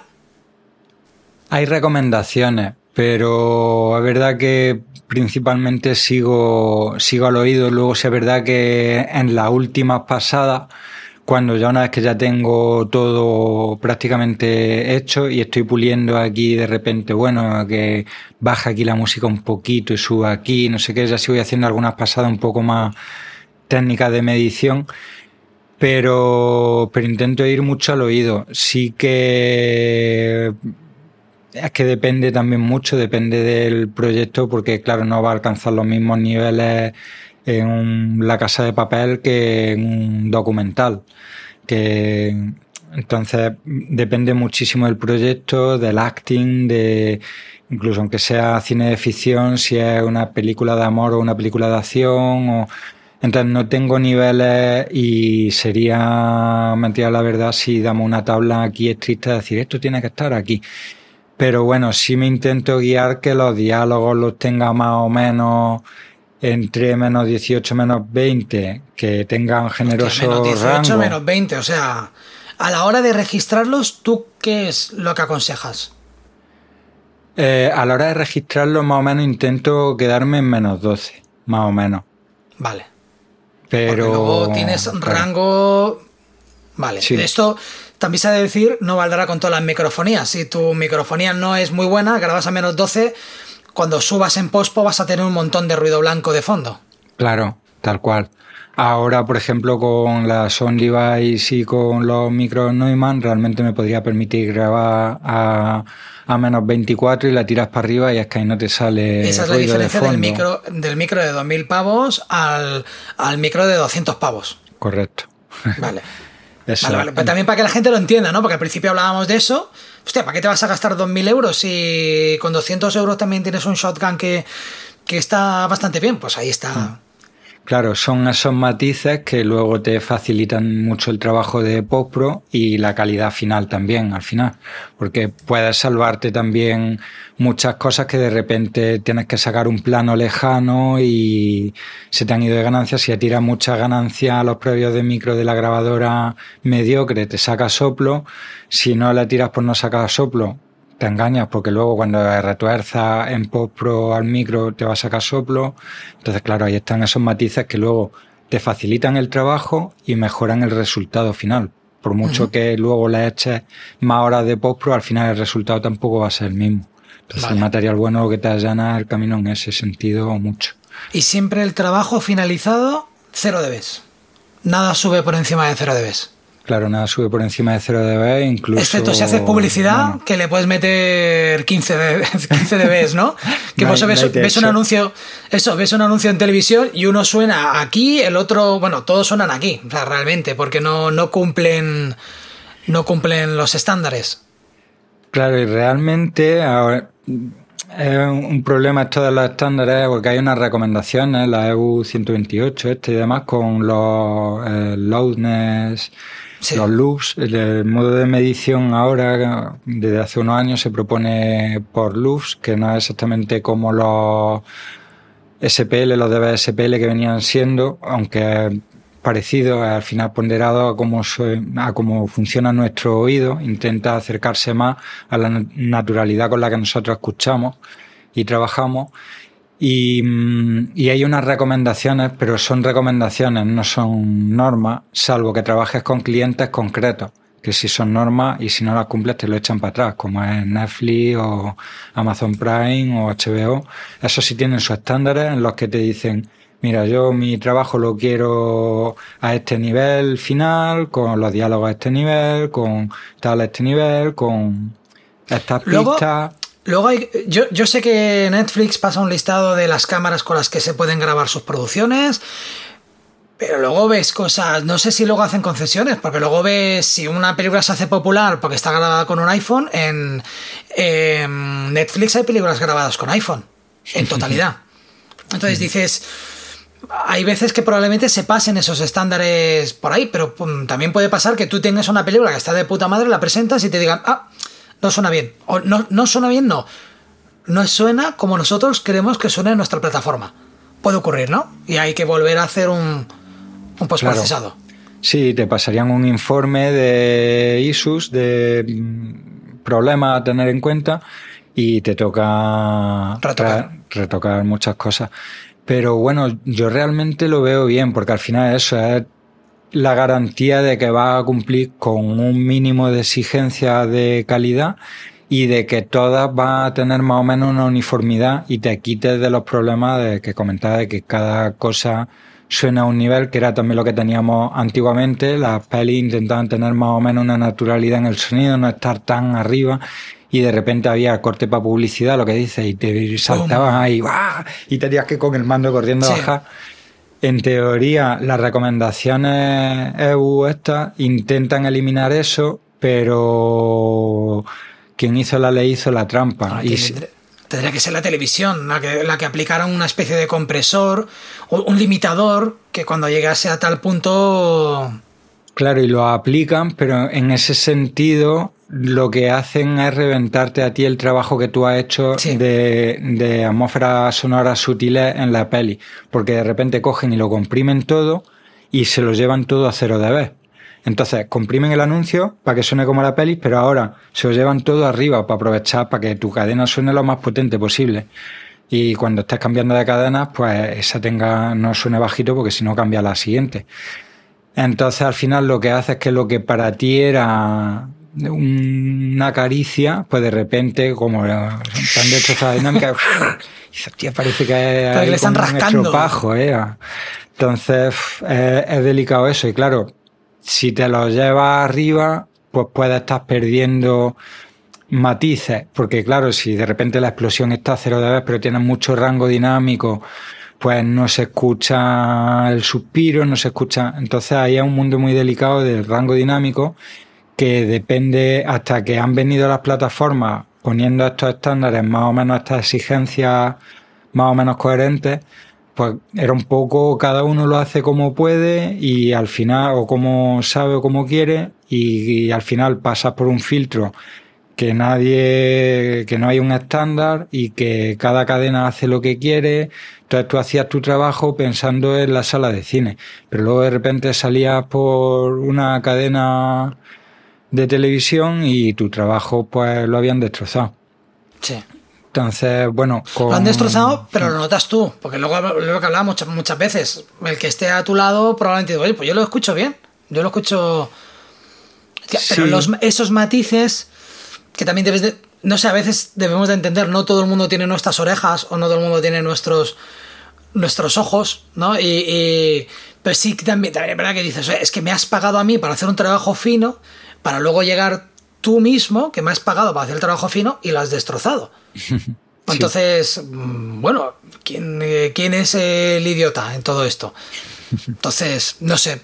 A mí, por ejemplo, eh, tú te has encontrado, bueno, supongo que sí, tener que inventar sonidos que no existen. Y echar mano de tu imaginación y decir, esto debería. Por ejemplo, se me ocurre un documental rodado debajo del agua. O cualquier, cualquier documental que vemos de animales, que la gente ve los. Claro, las, para captar a los animales, lo que mucha gente no sabe es que las cámaras están lejísimos y se están grabando con teleobjetivos. No hay sonido. Y tú no puedes, no puedes microfonar a un zorro. Entonces, a ti te toca hacer, por ejemplo, el foley de todo, de todo por ejemplo, ese documental del sonido del zorro, de cómo sonaría el mm. zorro, o un documental debajo del agua. ¿Te ha tocado hacer eso? De hacer, hacer sonidos de un documental debajo del agua, que debajo del agua no suena nada. Claro. Eh, no, no tal cual, no un proyecto completo, si hay cosas puntuales que, te toca inventarte y esa es también la parte, la parte guapa, por lo que me gusta lo del diseño sonoro. Sonoro. Eso sí sería diseño sonoro, ¿verdad? Eso sería la parte de tocar plugins hasta, hasta que das con el sonido de, yo qué sé, algo caer al suelo, eh, lo conviertes en un aullido. Claro que realmente es eso, que cómo suenan las cosas, es que al final suenan como tú te creas que pueden sonar, porque realmente las cosas no suenan como las escuchamos en una peli, pero hemos llegado a aceptar ya a base de ver y escuchar trabajo, hemos llegado a aceptar ciertos clichés que ya decimos, vale, pues un puñetazo suena así, un puñetazo no suena así, un puñetazo... suena, de hecho no suena como, no suena guay. Claro. suena, suena algo, un golpe seco, que aunque tú le pegues un buen puñetazo a alguien y lo tumbes al suelo, no suena tan guay como en las películas. Tampoco suena como el bistec que tiraban al suelo cuando Wood Spencer pegaba. Pero, pero sí que es verdad que. O incluso el ruido de una pistola. Claro, total. Yo he hecho la mili y es una decepción. escuchar como una metralleta suena y de, bueno, no, no, suena guay, no suena como una peli. Te crees que parece soy Rambo y pa, pa, pa, sí, sí, pa, pa, pa, pa, y hostia. O una, una, pistola, a veces sí, ¿eh? o te bajas una librería y vas a poner el, el, el, ruido real de una pistola y no te gusta cómo queda el ruido real. Hmm. Entonces, a ti te toca eso decir también, no, vamos a enfatizar esto, vamos a meter, vamos a meter más. ¿Y dónde está el límite? Porque eh, por poner podrías añadir capas y capas y capas y no parar nunca. ¿Dónde está el límite? El límite es que, que lo que estés haciendo, lo que hablábamos, que aporte a la historia, que no sea ni hacer por hacer ni por sacártele y decir mira qué grande la tengo, sino que lo que hagas lo hagas con un sentido y, y sea por, por, algo. Que ahora, por ejemplo, estoy con la postpro de, de un cortometraje en el que hay un bastón. La protagonista va apoyándose en un bastón. Y el bastón realmente suena, yo qué sé, es muy fino y estaba como rajado y suena como la pata de una silla vieja. Suena feo. Entonces, es el sonido real del bastón, pero yo quiero que ese bastón tenga más peso. Pues a ese bastón le grabo un sonido de, de, un trozo de madera dándole con otro más pesado para tener ahí un grave, para tener un cuerpo que el bastón real no lo tiene. Pero yo le meto ahí capa hasta que el bastón tiene el peso que a mí me, me lleva a donde quiero emotivamente para ese sonido. Y que incluso el actor es el bastón que necesita, porque seguramente el actor según el peso o la importancia que tenga en la película, lo mismo que se le pone un vestuario, se le elige un bastón se le puede poner un bastón de roble pesado y tal, y claro, eso luego no puede, no puede sonar tac, tac, tac, sino que tiene que sonar con peso y con... También te encargas de eso, claro, todo es un personaje. Correcto. Esa, esa es la parte creativa que me gusta y que cuando llega a producciones en las que no, no has podido hacer este trabajo de diseño sonoro y demás, pues muchas veces te encuentras con salvar marrones y que las cosas suenen o no se te permite una visión más creativa y al final, bueno, sonido mucho más natural y, ya está, pero incluso en cine documental y cada vez más hay también una visión muy creativa porque al final yo creo que, que eso, que de lo que se trata no es de que se escuche como se escuchaba en la realidad, ahí bueno, hay distintos criterios. Hay quien sí, quien dice cine documental, se tiene que escuchar lo que había en set, si no es ficcionado y esto es falso. Bueno, no, si te pones así, falso es todo, porque el documental ya es falso. Claro, al final está forzando una situación, claro, una narrativa, está aportando tu punto de vista en la propia edición, como dices, en el montaje y demás. Entonces, eso, en el mundo audiovisual partimos de que estamos contando historias y, y, bueno, todo es una gran mentira al servicio de la narrativa, de poder contar qué es lo que quieres contar. No se trata de mentir y de manipular a la gente, pero sí de hacer cosas que, que aporten a lo que quieres transmitir, al mensaje que tú quieres contar, porque al final es un modo de comunicación Y, está tu sello ahí puesto, tu sello, el del director o la directora, el de cada participante en la pieza. Pero cuando quieres contar una historia, mi trabajo está al servicio de que los elementos sonoros aporten a esa historia. No, entonces el límite está ahí. El límite está en decir, bueno, estoy yo aquí metiendo aquí, por ejemplo, yendo el sonido del bastón, aquí un sonido del bastón aquí que, que es que opaca a, la propia protagonista, claro. es lo importante. Vamos a ver, una cosa una cosa y otra cosa otra cosa. Hay momentos en los que el bastón ni siquiera suena, pero porque me quiero llevar la atención a otro punto de la narrativa en ese momento. Quiero que, no le dé importancia al bastón, quiero que se la dé a este otro elemento que de repente entra en escena y empieza a sonar. Entonces, el límite está ahí, el límite está en que acompaña la historia y en qué dirección te compre la idea. Porque al final quien manda es dirección, que es quien sabe qué es lo que quiere contar y, y bueno, tú aportas tu experiencia y tu criterio y dices, mira, yo creo que así me funciona más, como hablábamos con las tomas alternativas antes, que me decías que hasta qué punto tengo la libertad para coger tomas. Cuando tengo problemas en las tomas que me han dado, yo tiro mucho de tomas alternativas. Luego es verdad que el filtro es dirección, que le digo, mira, aquí esto no tenía forma de salvarlo y he tirado de otra toma que no era la toma que tú has dado por buena, por acting, pero mm, he conseguido aquí que cuadre en sincro bien y creo que puede funcionar. ¿Te gusta o no te gusta? Hay veces las que me dicen, no, prefiero la otra con ruido. O me dicen, mira, vale, te la compro. No, de veces que ni el actor lo notará. Claro. Y, y veces que eso, veces que la suelta ahí y dices, si no me dicen nada, bien está. Y, y cuela. Igual no te dicen nada, nadie se da cuenta, entonces dice, bueno, pues no, no ha quedado mal, pero me he salvado un marrón importante. Luego, a nivel software, ¿con qué sueles trabajar? Suelo trabajar con Logic. Con, Logic. Con Mac Pro y Logic.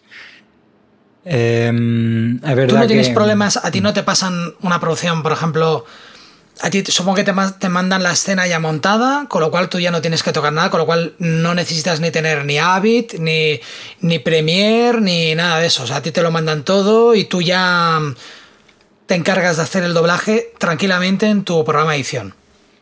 Idealmente sí, pero te encuentras un poco de todo. Que ahí hay también una tarea pendiente entre los fabricantes de software y demás de Mm, de que se entiendan. Hacer algo compatible. Claro, de compatibilidades que sí, ahí están, hay formatos, el OMF, AF y demás, que en teoría funcionan bien, pero en la práctica muchas veces te encuentras movidas raras de que de repente el AF no me redirige a los archivos, no los lleva incrustados y a ti en tu plataforma que has montado, que ya también cada vez va habiendo más diversidad, que antiguamente era Final Cut y Pro Tools, y ya está, entre Final Cut y Pro Tools se entienden, pero ahora ponte con un Premiere y Logic, y a lo mejor no... O, un DaVinci o, o, sí, o, Premiere, que al fin y al cabo luego lo que, lo que todos quieren es que te quedes en su ecosistema.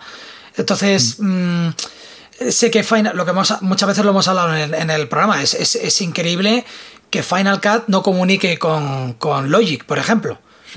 Comunica muy mal. sí, y ambos son de Apple, realmente. y que debería haber un botón que dices, me voy para Logic. Tú en Final Cut puedes editar, pero bueno, quiero editar de otra manera, me voy para Logic. Pum, darle al botón, irte a Logic, hacer lo que tengas que hacer, me voy para Final Cut. Y que se te vuelva a poner todo en su sitio.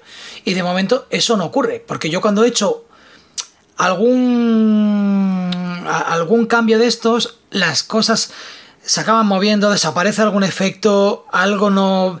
Y no quiero perder tiempo, prefiero perder tiempo editando que no perder tiempo viendo por qué algo no sale como yo como debería de salir, porque mi trabajo no es ser informático. Entonces, claro, mm. em, tú no tienes ningún problema con esto, con Logic. Supongo que tú al llegar a uno de los últimos uno de los, de los últimos pasos, a ti ya te pasan prácticamente el trabajo hecho y tú puedes pasar las pistas, pues eso, separada por pistas y que el último montador lo monte, por ejemplo. Eh, como te decía, idealmente sí, pero me encuentro muchas veces problemas de que el Logic de repente no entiende bien el AF que me han exportado de Final Cut y tengo que importarlo a Premiere para exportarlo como OMF o tengo que importarlo a Pro Tools para exportarlo. De nuevo, hay cosas raras que de repente eh, que te exporta el OMF con Premiere, el Premiere te cambia los, los nombres de las pistas y luego no me lo redirige en la carpeta de audios que tengo yo de los brutos de grabación. Entonces, ahí hay follones muchas veces importantes. Em, cuando es que eh, no sé muy bien de dónde viene el problema, porque de repente encuentra algunos, por ejemplo, en el último corte este que estoy montando que te comentaba del bastón, eh, lo ha montado Frank Gutiérrez de allí en Barcelona. Y normalmente el material que me pasa a él va como la seda. Va, pero luego, como estoy en muchas producciones independientes, como te decía, de distintos niveles, hay veces que a lo mejor alguien no tan experimentado en la exportación no lo tiene tan claro y hasta que algo como no lo tiene que mandar y ya hay, ya hay problemas. Tú supongo tienes al final, antes de dar por bueno un corte, te suelen mandar todo y te dicen, mm, por ejemplo, edición, color, con el sonido. Te llegan a ti y te dicen, ¿está todo correcto? No sé que en un momento del que tú transportas tu, tu trabajo algo no salga como tú hayas previsto, pero la otra persona que, recibe el trabajo no se da cuenta. Bueno, es que como decía al principio, soy de lo último, de lo último en coger la pieza. Entonces, normalmente ya incluso después de, de créditos de toda la pieza completa, sobre la que ya trabajo yo, quitando color, que sí puede y va muchas veces en paralelo pero ya la pieza no va a sufrir alteraciones o así lo intento. Cuando, por ejemplo, me pasan la pieza, pero me la pasan sin créditos, que sí, los créditos luego lo haremos, qué tal y pascua, venga, vale. O la música tenemos luego que hacerla, vale, yo hago el trabajo de postpro y hago la, la pieza lo que tenemos hasta ahora. Pero una vez que tengas la música y una vez que tengas los créditos, vuelve a exportármelo y vuelve a mandármelo, aunque tenga que ajustar simplemente los fundidos de entrada y de salida de la música o lo que sea pero me gusta ser la última persona que toque en ese sentido el sonido, porque si no a veces te encuentras con que de repente estás ahí haciéndolo todo con elegancia y llegan ahí. No, no, si esto ya está, si es nada más que poner aquí la música del final y los créditos, y de repente cogen y te cortan ahí la música de un hachazo y o cosas así. A mí me gusta pues que cuadren la frase musical, que, que tú lleves una elegancia que, bueno, los que trabajamos en esto lo percibimos y quien no, a lo mejor no, pero que hablábamos del mundo de, de los subconscientes. Entonces, sí me gusta, por lo menos eso, en el ámbito sonoro, que no se modifique nada después de que yo haya trabajado ya. ¿Qué pasó tu trabajo? Claro. Para... ¿Con qué tienes algún programa para catalogar eh, librerías? Tengo que apañarme. Me han hablado muy bien del Soundminer. Pero es eh, carillo, ¿verdad? El Soundminer es bastante caro. Mm. Y eso es que al final también estas herramientas que son tan específicas saben que el que las busca es porque es un pro y al pro pues le pueden apretar las tuercas y dicen, vale, tú estás sacando pasta con esto, pues tú vas a soltar aquí bien la gallina. Entonces, bueno, son herramientas que intenta evitar mientras es posible, eh, ya cuando empieza a acumular muchos gigas de, material empieza a ser rentable. Que dice, vale, prefiero gastar. Tengo librerías muy grandes y tengo ese problema. O sea, al principio empecé mm. con iTunes y iTunes ya es inamovible. O sea, ya cada vez que tengo que buscar cualquier cosa en iTunes es, es una locura. Yo uso una que se llama Audio Finder, no sé si la conoces. Mm, sí. Que es para músicos. Esta está más pensada en el músico que tiene que escuchar 40.000 bombos.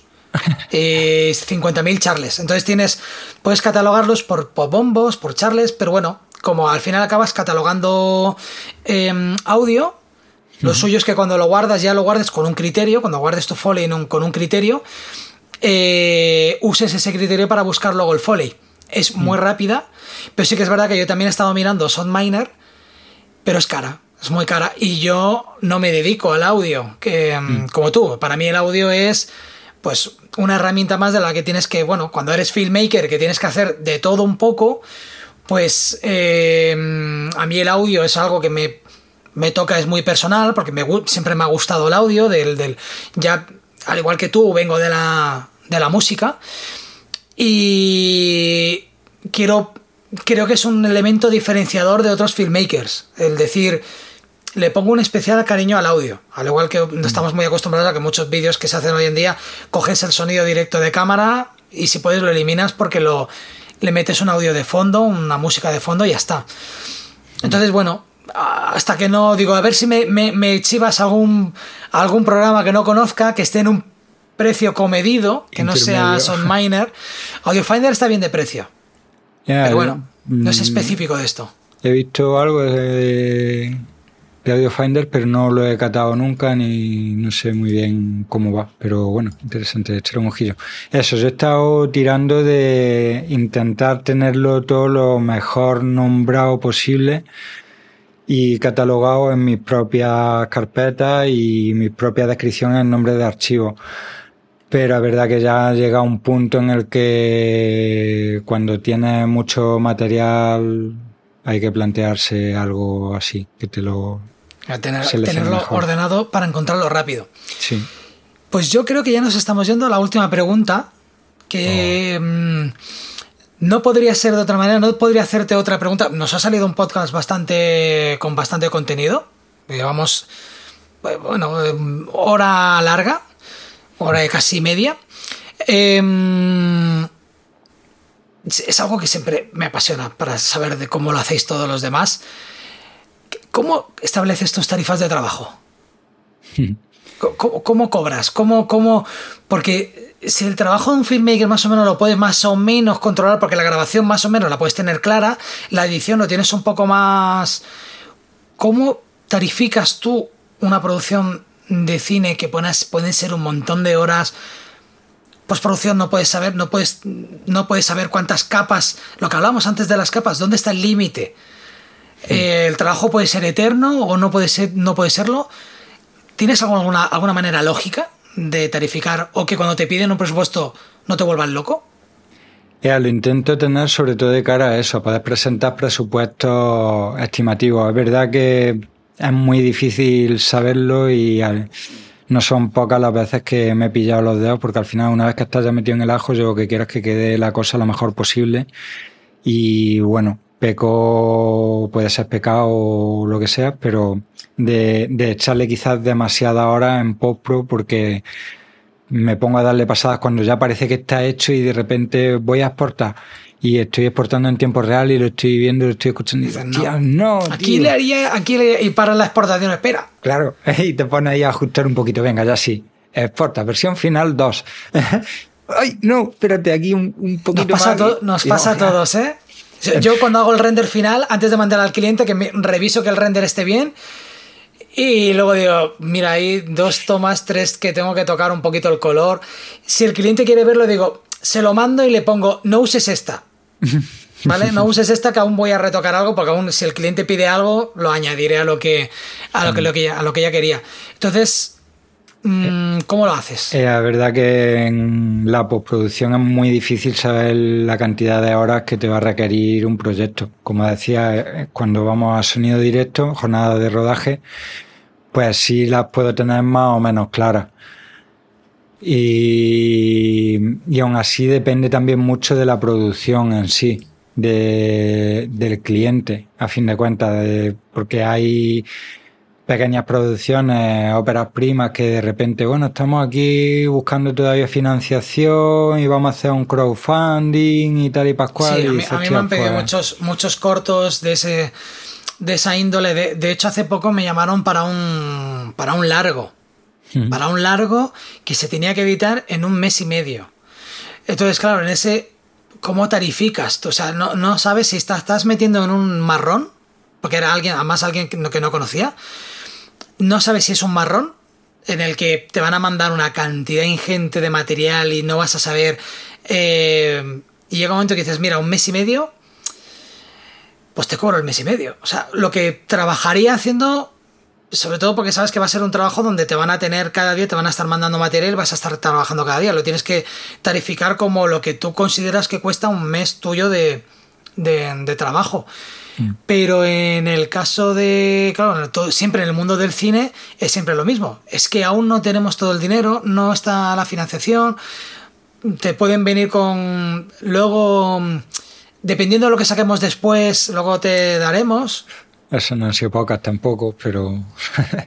Eh, ¿Alguna vez te ha llegado dinero de algo que te han dicho así? ¿Cómo, cómo, perdón? ¿Alguna vez has cobrado cuando ha sido el acuerdo? ¿Ha sido después? Sí, va... ¿Quién puede ver dinero de un corto? Eso te iba a decir, digo, no. Al final, y además, de hecho, cuando alguna vez ha habido la posibilidad de de repente no hemos llevado un premio en no sé dónde, venga, pero es que si repartimos. Un premio no da dinero muchas veces. Claro, incluso, incluso cuando hay un premio económico que de repente llega a producción y dice, venga, es que si lo repartimos entre todo el equipo salimos a 50 euros cada uno. ¿Por qué no lo ponemos en un pozo y ya lo distribuimos para que llegue internacionalmente? En un pozo, ya lo has dicho. en un pozo donde no lo veré. Y claro, por 50 pavos, sí. Claro. Eso es peligroso. Entonces, ya, con la postpro es muy complicado no pillarte los dedos en este tipo de producciones de bajo presupuesto, porque al final es que cada jornada de rodaje sube también mucho el presupuesto y claro, yo poniéndome en el lado que vengo del underground, de de producciones de colegas con los que íbamos sin dinero y entiendo que claro, que de repente pasa un presupuesto de 8.000 pavos y, y estás allí con un microinfarto allí. Sí, sí, y eres solo el del sonido, claro, es que es eso, es que, pero también es verdad, un profesional 15, 15 días trabajando eh, todo el día haciendo un rodaje, pues el profesional en esos 15 días come. Y no me refiero al catering, sino que luego tiene que tener dinero para, para seguir comprando esas máquinas eh, caras que se necesitan. ¿Te quieres mojar y me quieres decir tu sueldo diario? Ya no hablamos de un proyecto grande porque yo entiendo que yo tengo mi sueldo, yo tengo lo que yo cobro diariamente. Pero si me llamaran para un. Cuando me ha pasado, ¿eh? De llamarme para un proyecto de un mes donde me van a tener totalmente dedicado, no puedes cobrar por día cobras por mes. Claro. Entonces, ¿te mojas? Bueno, intento... Más que nada porque me gustaría saber la diferencia entre, entre sonidista y videógrafo. Me gustaría saber encontrar la diferencia. Videógrafo no, que no me gusta mucho la palabra. Eh, filmmaker. Realmente no sé cuál es el estándar. Eh, cada uno, esto un poco la ley de la selva y cada uno tiene su propio criterio y su forma de valorar en base a, a lo que pueda aportar al proyecto. Pero bueno, lo que vengo pidiendo recientemente son unos 250 por día de rodaje. Si es verdad que, como dices, por ejemplo, ahora me voy a rodar una peli a Madrid y son tres semanas de rodaje. Entonces ahí, pues bueno, cuando son muchos días seguidos, hago un precio, le, aplico un pequeño descuento por cantidad de días. En el caso de que, por ejemplo, también me quede con la postproducción. Vale, te aplico otro pequeño descuento. Porque al menos me estás asegurando que durante dos meses o dos meses y medio no tengo que buscarme otros trabajos. Entonces, eso es lo que yo necesitaré como un, como un sueldo. Y también tienes que aplicarlo porque durante esos dos meses que estás totalmente dedicados, no estás buscando otros proyectos. Porque luego termina el proyecto y a veces puede pasar que termina el proyecto y no tienes nada. Porque has estado diciendo que no a todo. Claro. Y aparte de eso que dices, que es un riesgo importante que, muchas veces me sobrecargo de trabajo por lo mismo, porque y, y, en este mundo en el que estamos, que es que nunca sabes tampoco realmente cuál es la... mucho decir que no. Claro, porque no sabes muy bien cuál es la oportunidad que de repente te va a abrir la puerta por la que ¿Cuál es ese corto? Sí, ¿cuál es ese corto que va a funcionar? Que el director va a pegar el salto y va a querer contar con el mismo equipo para su siguiente proyecto. No, no, nunca lo sabes. Hmm. o cuál es el, corto que va a ser un fracaso. Que piensas que va a ser la hostia y es un fracaso y, y acaban todo el mundo enfadado. Tal cual. Y me ha pasado las dos cosas, rechazar trabajo de decir, no puedo con más, estoy ya overbooking, prefiero centrarme en lo que tengo y rechazo un documental que acababa en los Goya. Y luego decir, ah, ¿por qué? Y mientras estaba yo aquí haciendo este corto que acabé quemado y con el perro y el gato. Pero bueno, en este campo nunca se sabe. Entonces muchas veces quizás peque de coger demasiadas cosas y siempre vivo como al límite, como ahí, ah, con la deadline ahí apretándome, trabajando bajo presión y venga. Pero bueno, creo que también nos va un poco la marcha los que estamos en este... este sí, bueno, es, porque somos muy apasionados. Es, es una pasión y ese es un problema. Porque como si fuéramos a lo mejor, que supongo que lo sabrá, pero un fontanero apasionado no se pone a arreglar cañerías porque es su pasión. como un loco a las 12 de la noche. ¡Guau, qué guapo! Hostia, sí, sí, hostia, pues cuando no tengo cañerías que arreglar, rompo las mías y las, las vuelvo a arreglar. no, esto de lo nuestro es pasión y más cine, tío. Yo entiendo que el cine es una gran pasión y puedes llegar a decir ahí bajo mucho mi, mi, mi caché porque quiero estar, quiero hacerlo. Claro, es, pero. Es curro y no lo es. Eso es. Pero luego también es lo que decía, al final no puedes bajar más de un tope porque todo es muy caro. y ya tienes una edad. Claro. Tienes una edad, tienes, tienes tu pareja, vives solo, eh, pagas tus impuestos y.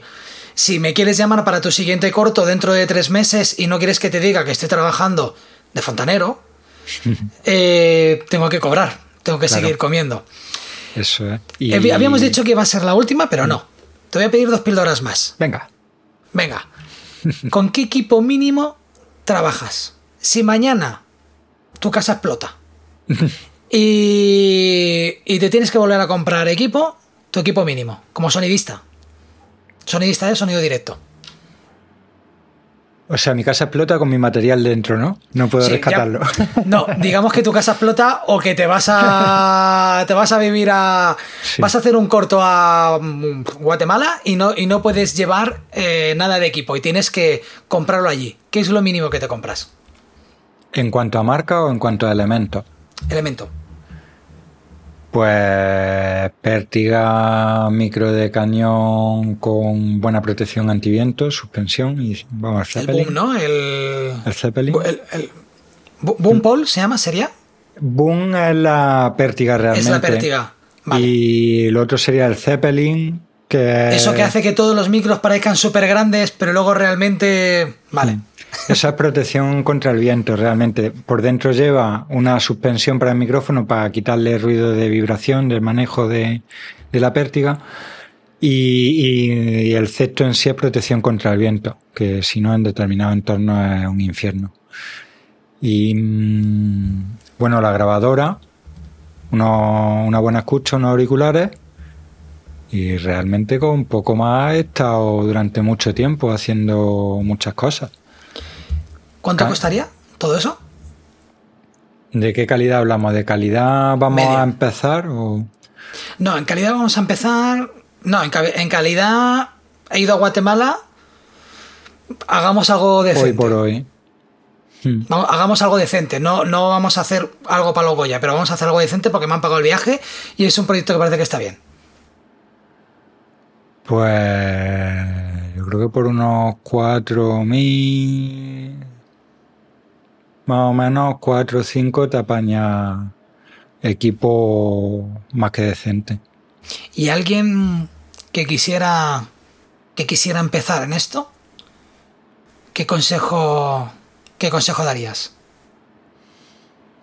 Perseverancia, que lo haga con, con mucho amor por lo que hace, que le guste realmente esto. Si no, es un mundo muy poco agradecido porque le echas muchas horas.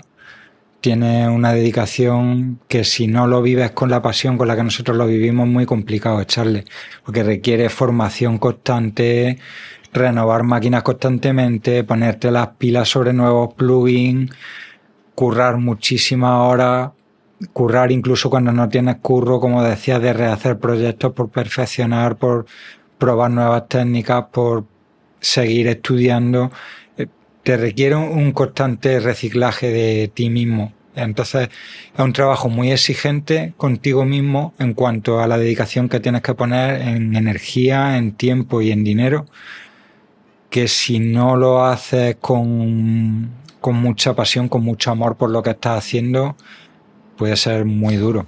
Y, tiene un, tiene un puntito de genio el mundo del sonido. Es decir, a ti te gusta el audiovisual y tú puedes controlar muchas cosas del audiovisual porque es más visual. Pero en cambio, hablamos de ondas. Entonces, cuando profundizas un poquito en el mundo del sonido, empiezas a ver cosas que ya no molan tanto. Que te tiene que apasionar mucho para empezar a entender matemáticamente cómo funcionan las ondas, eh, hasta dónde puedes llegar, hasta no comprender esa onda, por qué te da ese sonido. Mm, yo siempre he querido que los músicos estáis todos un poco locos, o estamos todos un poco locos, porque podríamos pasarnos horas en una sala escuchando un bombo. No, no, es que este bombo no suena como tiene que sonar. Y yo creo que eso nos, pasa, luego, nos pasa luego factura. Entonces creo que el, mundo del sonido tiene esa carga de aparte de idealizar, de ver al típico señor que se va al campo a grabar a los pájaros porque tiene necesidad un sonido de unos pájaros, está luego la parte del estudio, que es la parte de, entender esas ondas. Hmm. Entonces, que es estudiar también. Claro. Sí, y realmente si es lo que hablábamos, si lo vives esto con pasión, si de verdad te gusta, eh, no te duele ampliar ahí, dedicarle horas y friquear, porque al final eso, cuando vas leyendo sobre el tema te va enganchando. Te entra, porque sí, que te entre porque, porque tienes hambre. Claro, eso es. Si no es muy complicado, porque eso, porque es lo que dices también, hay que estudiar mucho y hay que tener muchas cosas en cuenta que, bueno, tanto desde el punto de vista psicológico, de cómo te afecta el sonido, emotivamente al punto de vista más técnico de hercios y de longitud de problemas de fase y de entonces claro son muchos campos que se mezclan ahí que de repente dices el sonido el sonido parece que pues, con lo que hablábamos pues si la cámara ya coge sonido qué más quieres pero el sonido es un mundo muy muy extenso entonces te requiere mucha dedicación. Pero si de verdad te gusta mm, a mí me ha dado la vida. Para mí es, es mi vida hoy por hoy y lo amo. Entonces no me, no me duele dedicarme, de hecho me, me resulta muy gratificante.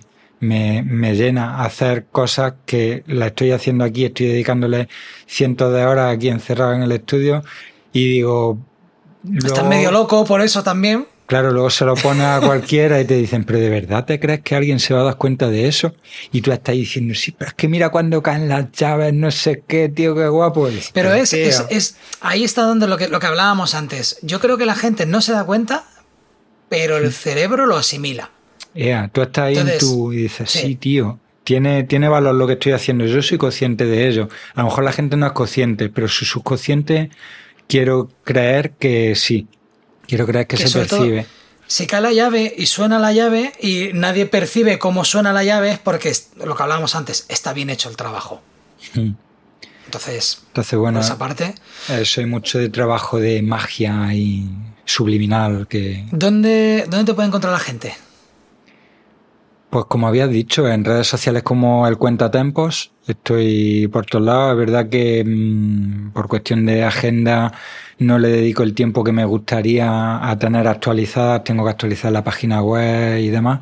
Pero bueno, donde más vivo estoy, por así decirlo, de redes es en Instagram, porque ahí sí voy compartiendo en stories un poco más día a día de los trabajos en los que estoy inmerso en cada momento. Pero luego LinkedIn, Instagram, tengo IMDB, Facebook, Twitter. en las notas del programa dejamos, eh, dejo el link de, la página web y a partir de ahí lo que te has dicho, el cuentatempos, mm, un nombre original eh, que fácilmente te, te, te, encuentra la gente por ahí. Y nada, Marcos, ha sido un placer eh, haberte tenido, que nos hayas, que nos hayas hablado de un mundo tan desconocido, al menos para mí, que siempre me ha gustado tanto toda la parte de la post, pues lo que más me gusta del proceso de, del cine, por eso pienso que, una de las cosas que más me han llamado del cine toda la vida siempre ha sido la edición y la edición de sonido es algo que me, que me alucina. Eh, ah, sí, una cosa que se me olvida que te quería preguntar. Dime una película. Una película donde, donde el sonido, tú digas, mm, si, te ama, si amas el sonido, esta es la película del sonido. Es una putada, ¿eh? ¿Verdad? Lo que te... sí, esto Aquí Place podría ser un lugar tranquilo, la película esta de terror que está basada en el, en, el no sonido. Mira, por ejemplo, eso está muy interesante. Es que luego cada una tiene su cosa interesante porque, por ejemplo, Origen me, me gusta mucho el tratamiento sonoro que tiene. Em, es un típico tirar a la de Apocalypse Now, pero me parece brutal también. El ahí, bueno, ahí es brutal. El trabajo de edición que llevó años a Walter Murch. Bueno, fueron un montón ah. de, de, de, editores, pero ahí, claro, hay un trabajo, pero me parece de años. Hmm. De no dar exactamente con lo que eh, querían hacer. Hmm. Y luego, por ejemplo, a, nivel de producciones recientes y eso, me voy también mucho el sonido para series, lo que hablaba de La Casa de Papel, por ejemplo, creo que se está haciendo ahí un trabajo hoy por hoy en ficción, en series en nuestro país, en series y en peli, mm, brutal. Ahí hay gente muy potente currando. Yo os voy a dejar una pequeña perlita, yo que me encantan los making ofs el que esté viendo el que esté viendo el podcast por YouTube, que por cierto, deciros que muchos, los, la gran mayoría lo escucháis eh, por suscripción, en YouTube los cuelgo y los cuelgo con, con vídeo. Al menos los dos últimos podcasts ya me he acostumbrado a hacerlo por, por vídeo y ahí se van a quedar. Veréis que me encanta coleccionar, soy coleccionista, me encantan los making of. y hay un making of que me flipa, que es de la película Transformer, creo que es el making of de Transformer 3 que es muy importante el diseño de sonido de la película Transformer, porque los, los robots suenan de puta madre, las, las, transformaciones, y son sonidos que no existen. Y hay un pequeño documental, eh, porque es Skrillex, el, productor o DJ de, dubstep, mm. el que hace los sonidos de, de los robots. y se le ve a él con un portátil en, el, en un estudio super tocho de Hollywood, con el portátil y con viendo las imágenes de los robots y los, los, los que se encargan de la pospo del, del, sonido diciéndole cómo tiene que sonar. No, no, aquí Optimus Prime hace no sé qué y tiene que sonar. Y él está ahí con filtros haciendo que los... conseguir sonidos que no existen a base de sonidos de, de máquinas o de, del chirriar de una puerta o... Y eso a todo el mundo, bueno, el que tenga la oportunidad de, de verlo, los, los... Mm. Creo que está en Transformer 3. Entonces eso está, está muy guay. Está muy guay lo que dice, lo de los making of, se aprende brutal y, y, lamentablemente no se mm. hable mucho del sonido de los make me da mucha rabia los making of nunca se habla de la, de la edición ni del sonido mm. entonces por eso, se me quedó el de Transformer sí hay por ejemplo también uno de King Kong de la última versión esta moderna que sacaron que también tiene su apartado de sonido y eso se agradece porque realmente ahí hay un trabajo brutal que es súper interesante y que pasa desapercibido porque claro, si no sabes que de repente el sonido de King Kong, cómo lo han hecho ahí sumando capa de con un león, con un motor de un avión, con un... ahí tienes Peter Jackson, como hace producciones súper bestias eh, lo guay que tiene Peter Jackson es que hacen sus ediciones en, en Blu-ray o en 4K o en DVD, lo que sea, las hace cargadísimas de extras. Y en el caso de King Kong, lo que ha hecho, lo que hizo en su momento para promocionar King Kong es que creo que cada semana, durante el rodaje de la película, que fue titánico, cada semana me hacían una cápsula de algo como se hacía algo en la película. En internet lo regalaban. Luego eh, con el tiempo, cuando sacó la película, recopiló todo en unos DVDs. Y entonces tienes en los DVDs todos esos capítulos de pues un día, dedicado al, vestuario, otro día como hacemos escenas acuáticas y la parte de, de, de, sonido está muy bien. Hmm. ¿Vale? Entonces, a veces se encuentran estas cosas así, que es la parte, ya te digo, es la parte que más me gusta de, una producción de una película, es la, la, pospo. Hmm. O sea que, pues nada, yo creo que ya nos hemos alargado bastante. Eh, vamos a finalizar aquí. Marcos, ¿tienes algo que añadir? Pues nada, que un gustazo enorme pasar por aquí y muy agradecido con la experiencia, he estado súper a gusto y siempre de agradecer que se le debo a esta área. Voz al sonido. Sí. que eh, te vemos a veces en el podcast de Remake a los 80, ¿verdad? Sí, sí. A veces andas por ahí. Son amigos y bueno, estuve durante lo que hablábamos antes de la polivalencia, de cuando. ¿Cómo vives del sonido para cine en Jaén? Pues busca, de buscar También has hecho eh, podcast. Estuve cinco años, más de cinco años trabajando en una radio universitaria aquí en Gen y ahí empezó Remake a los 80.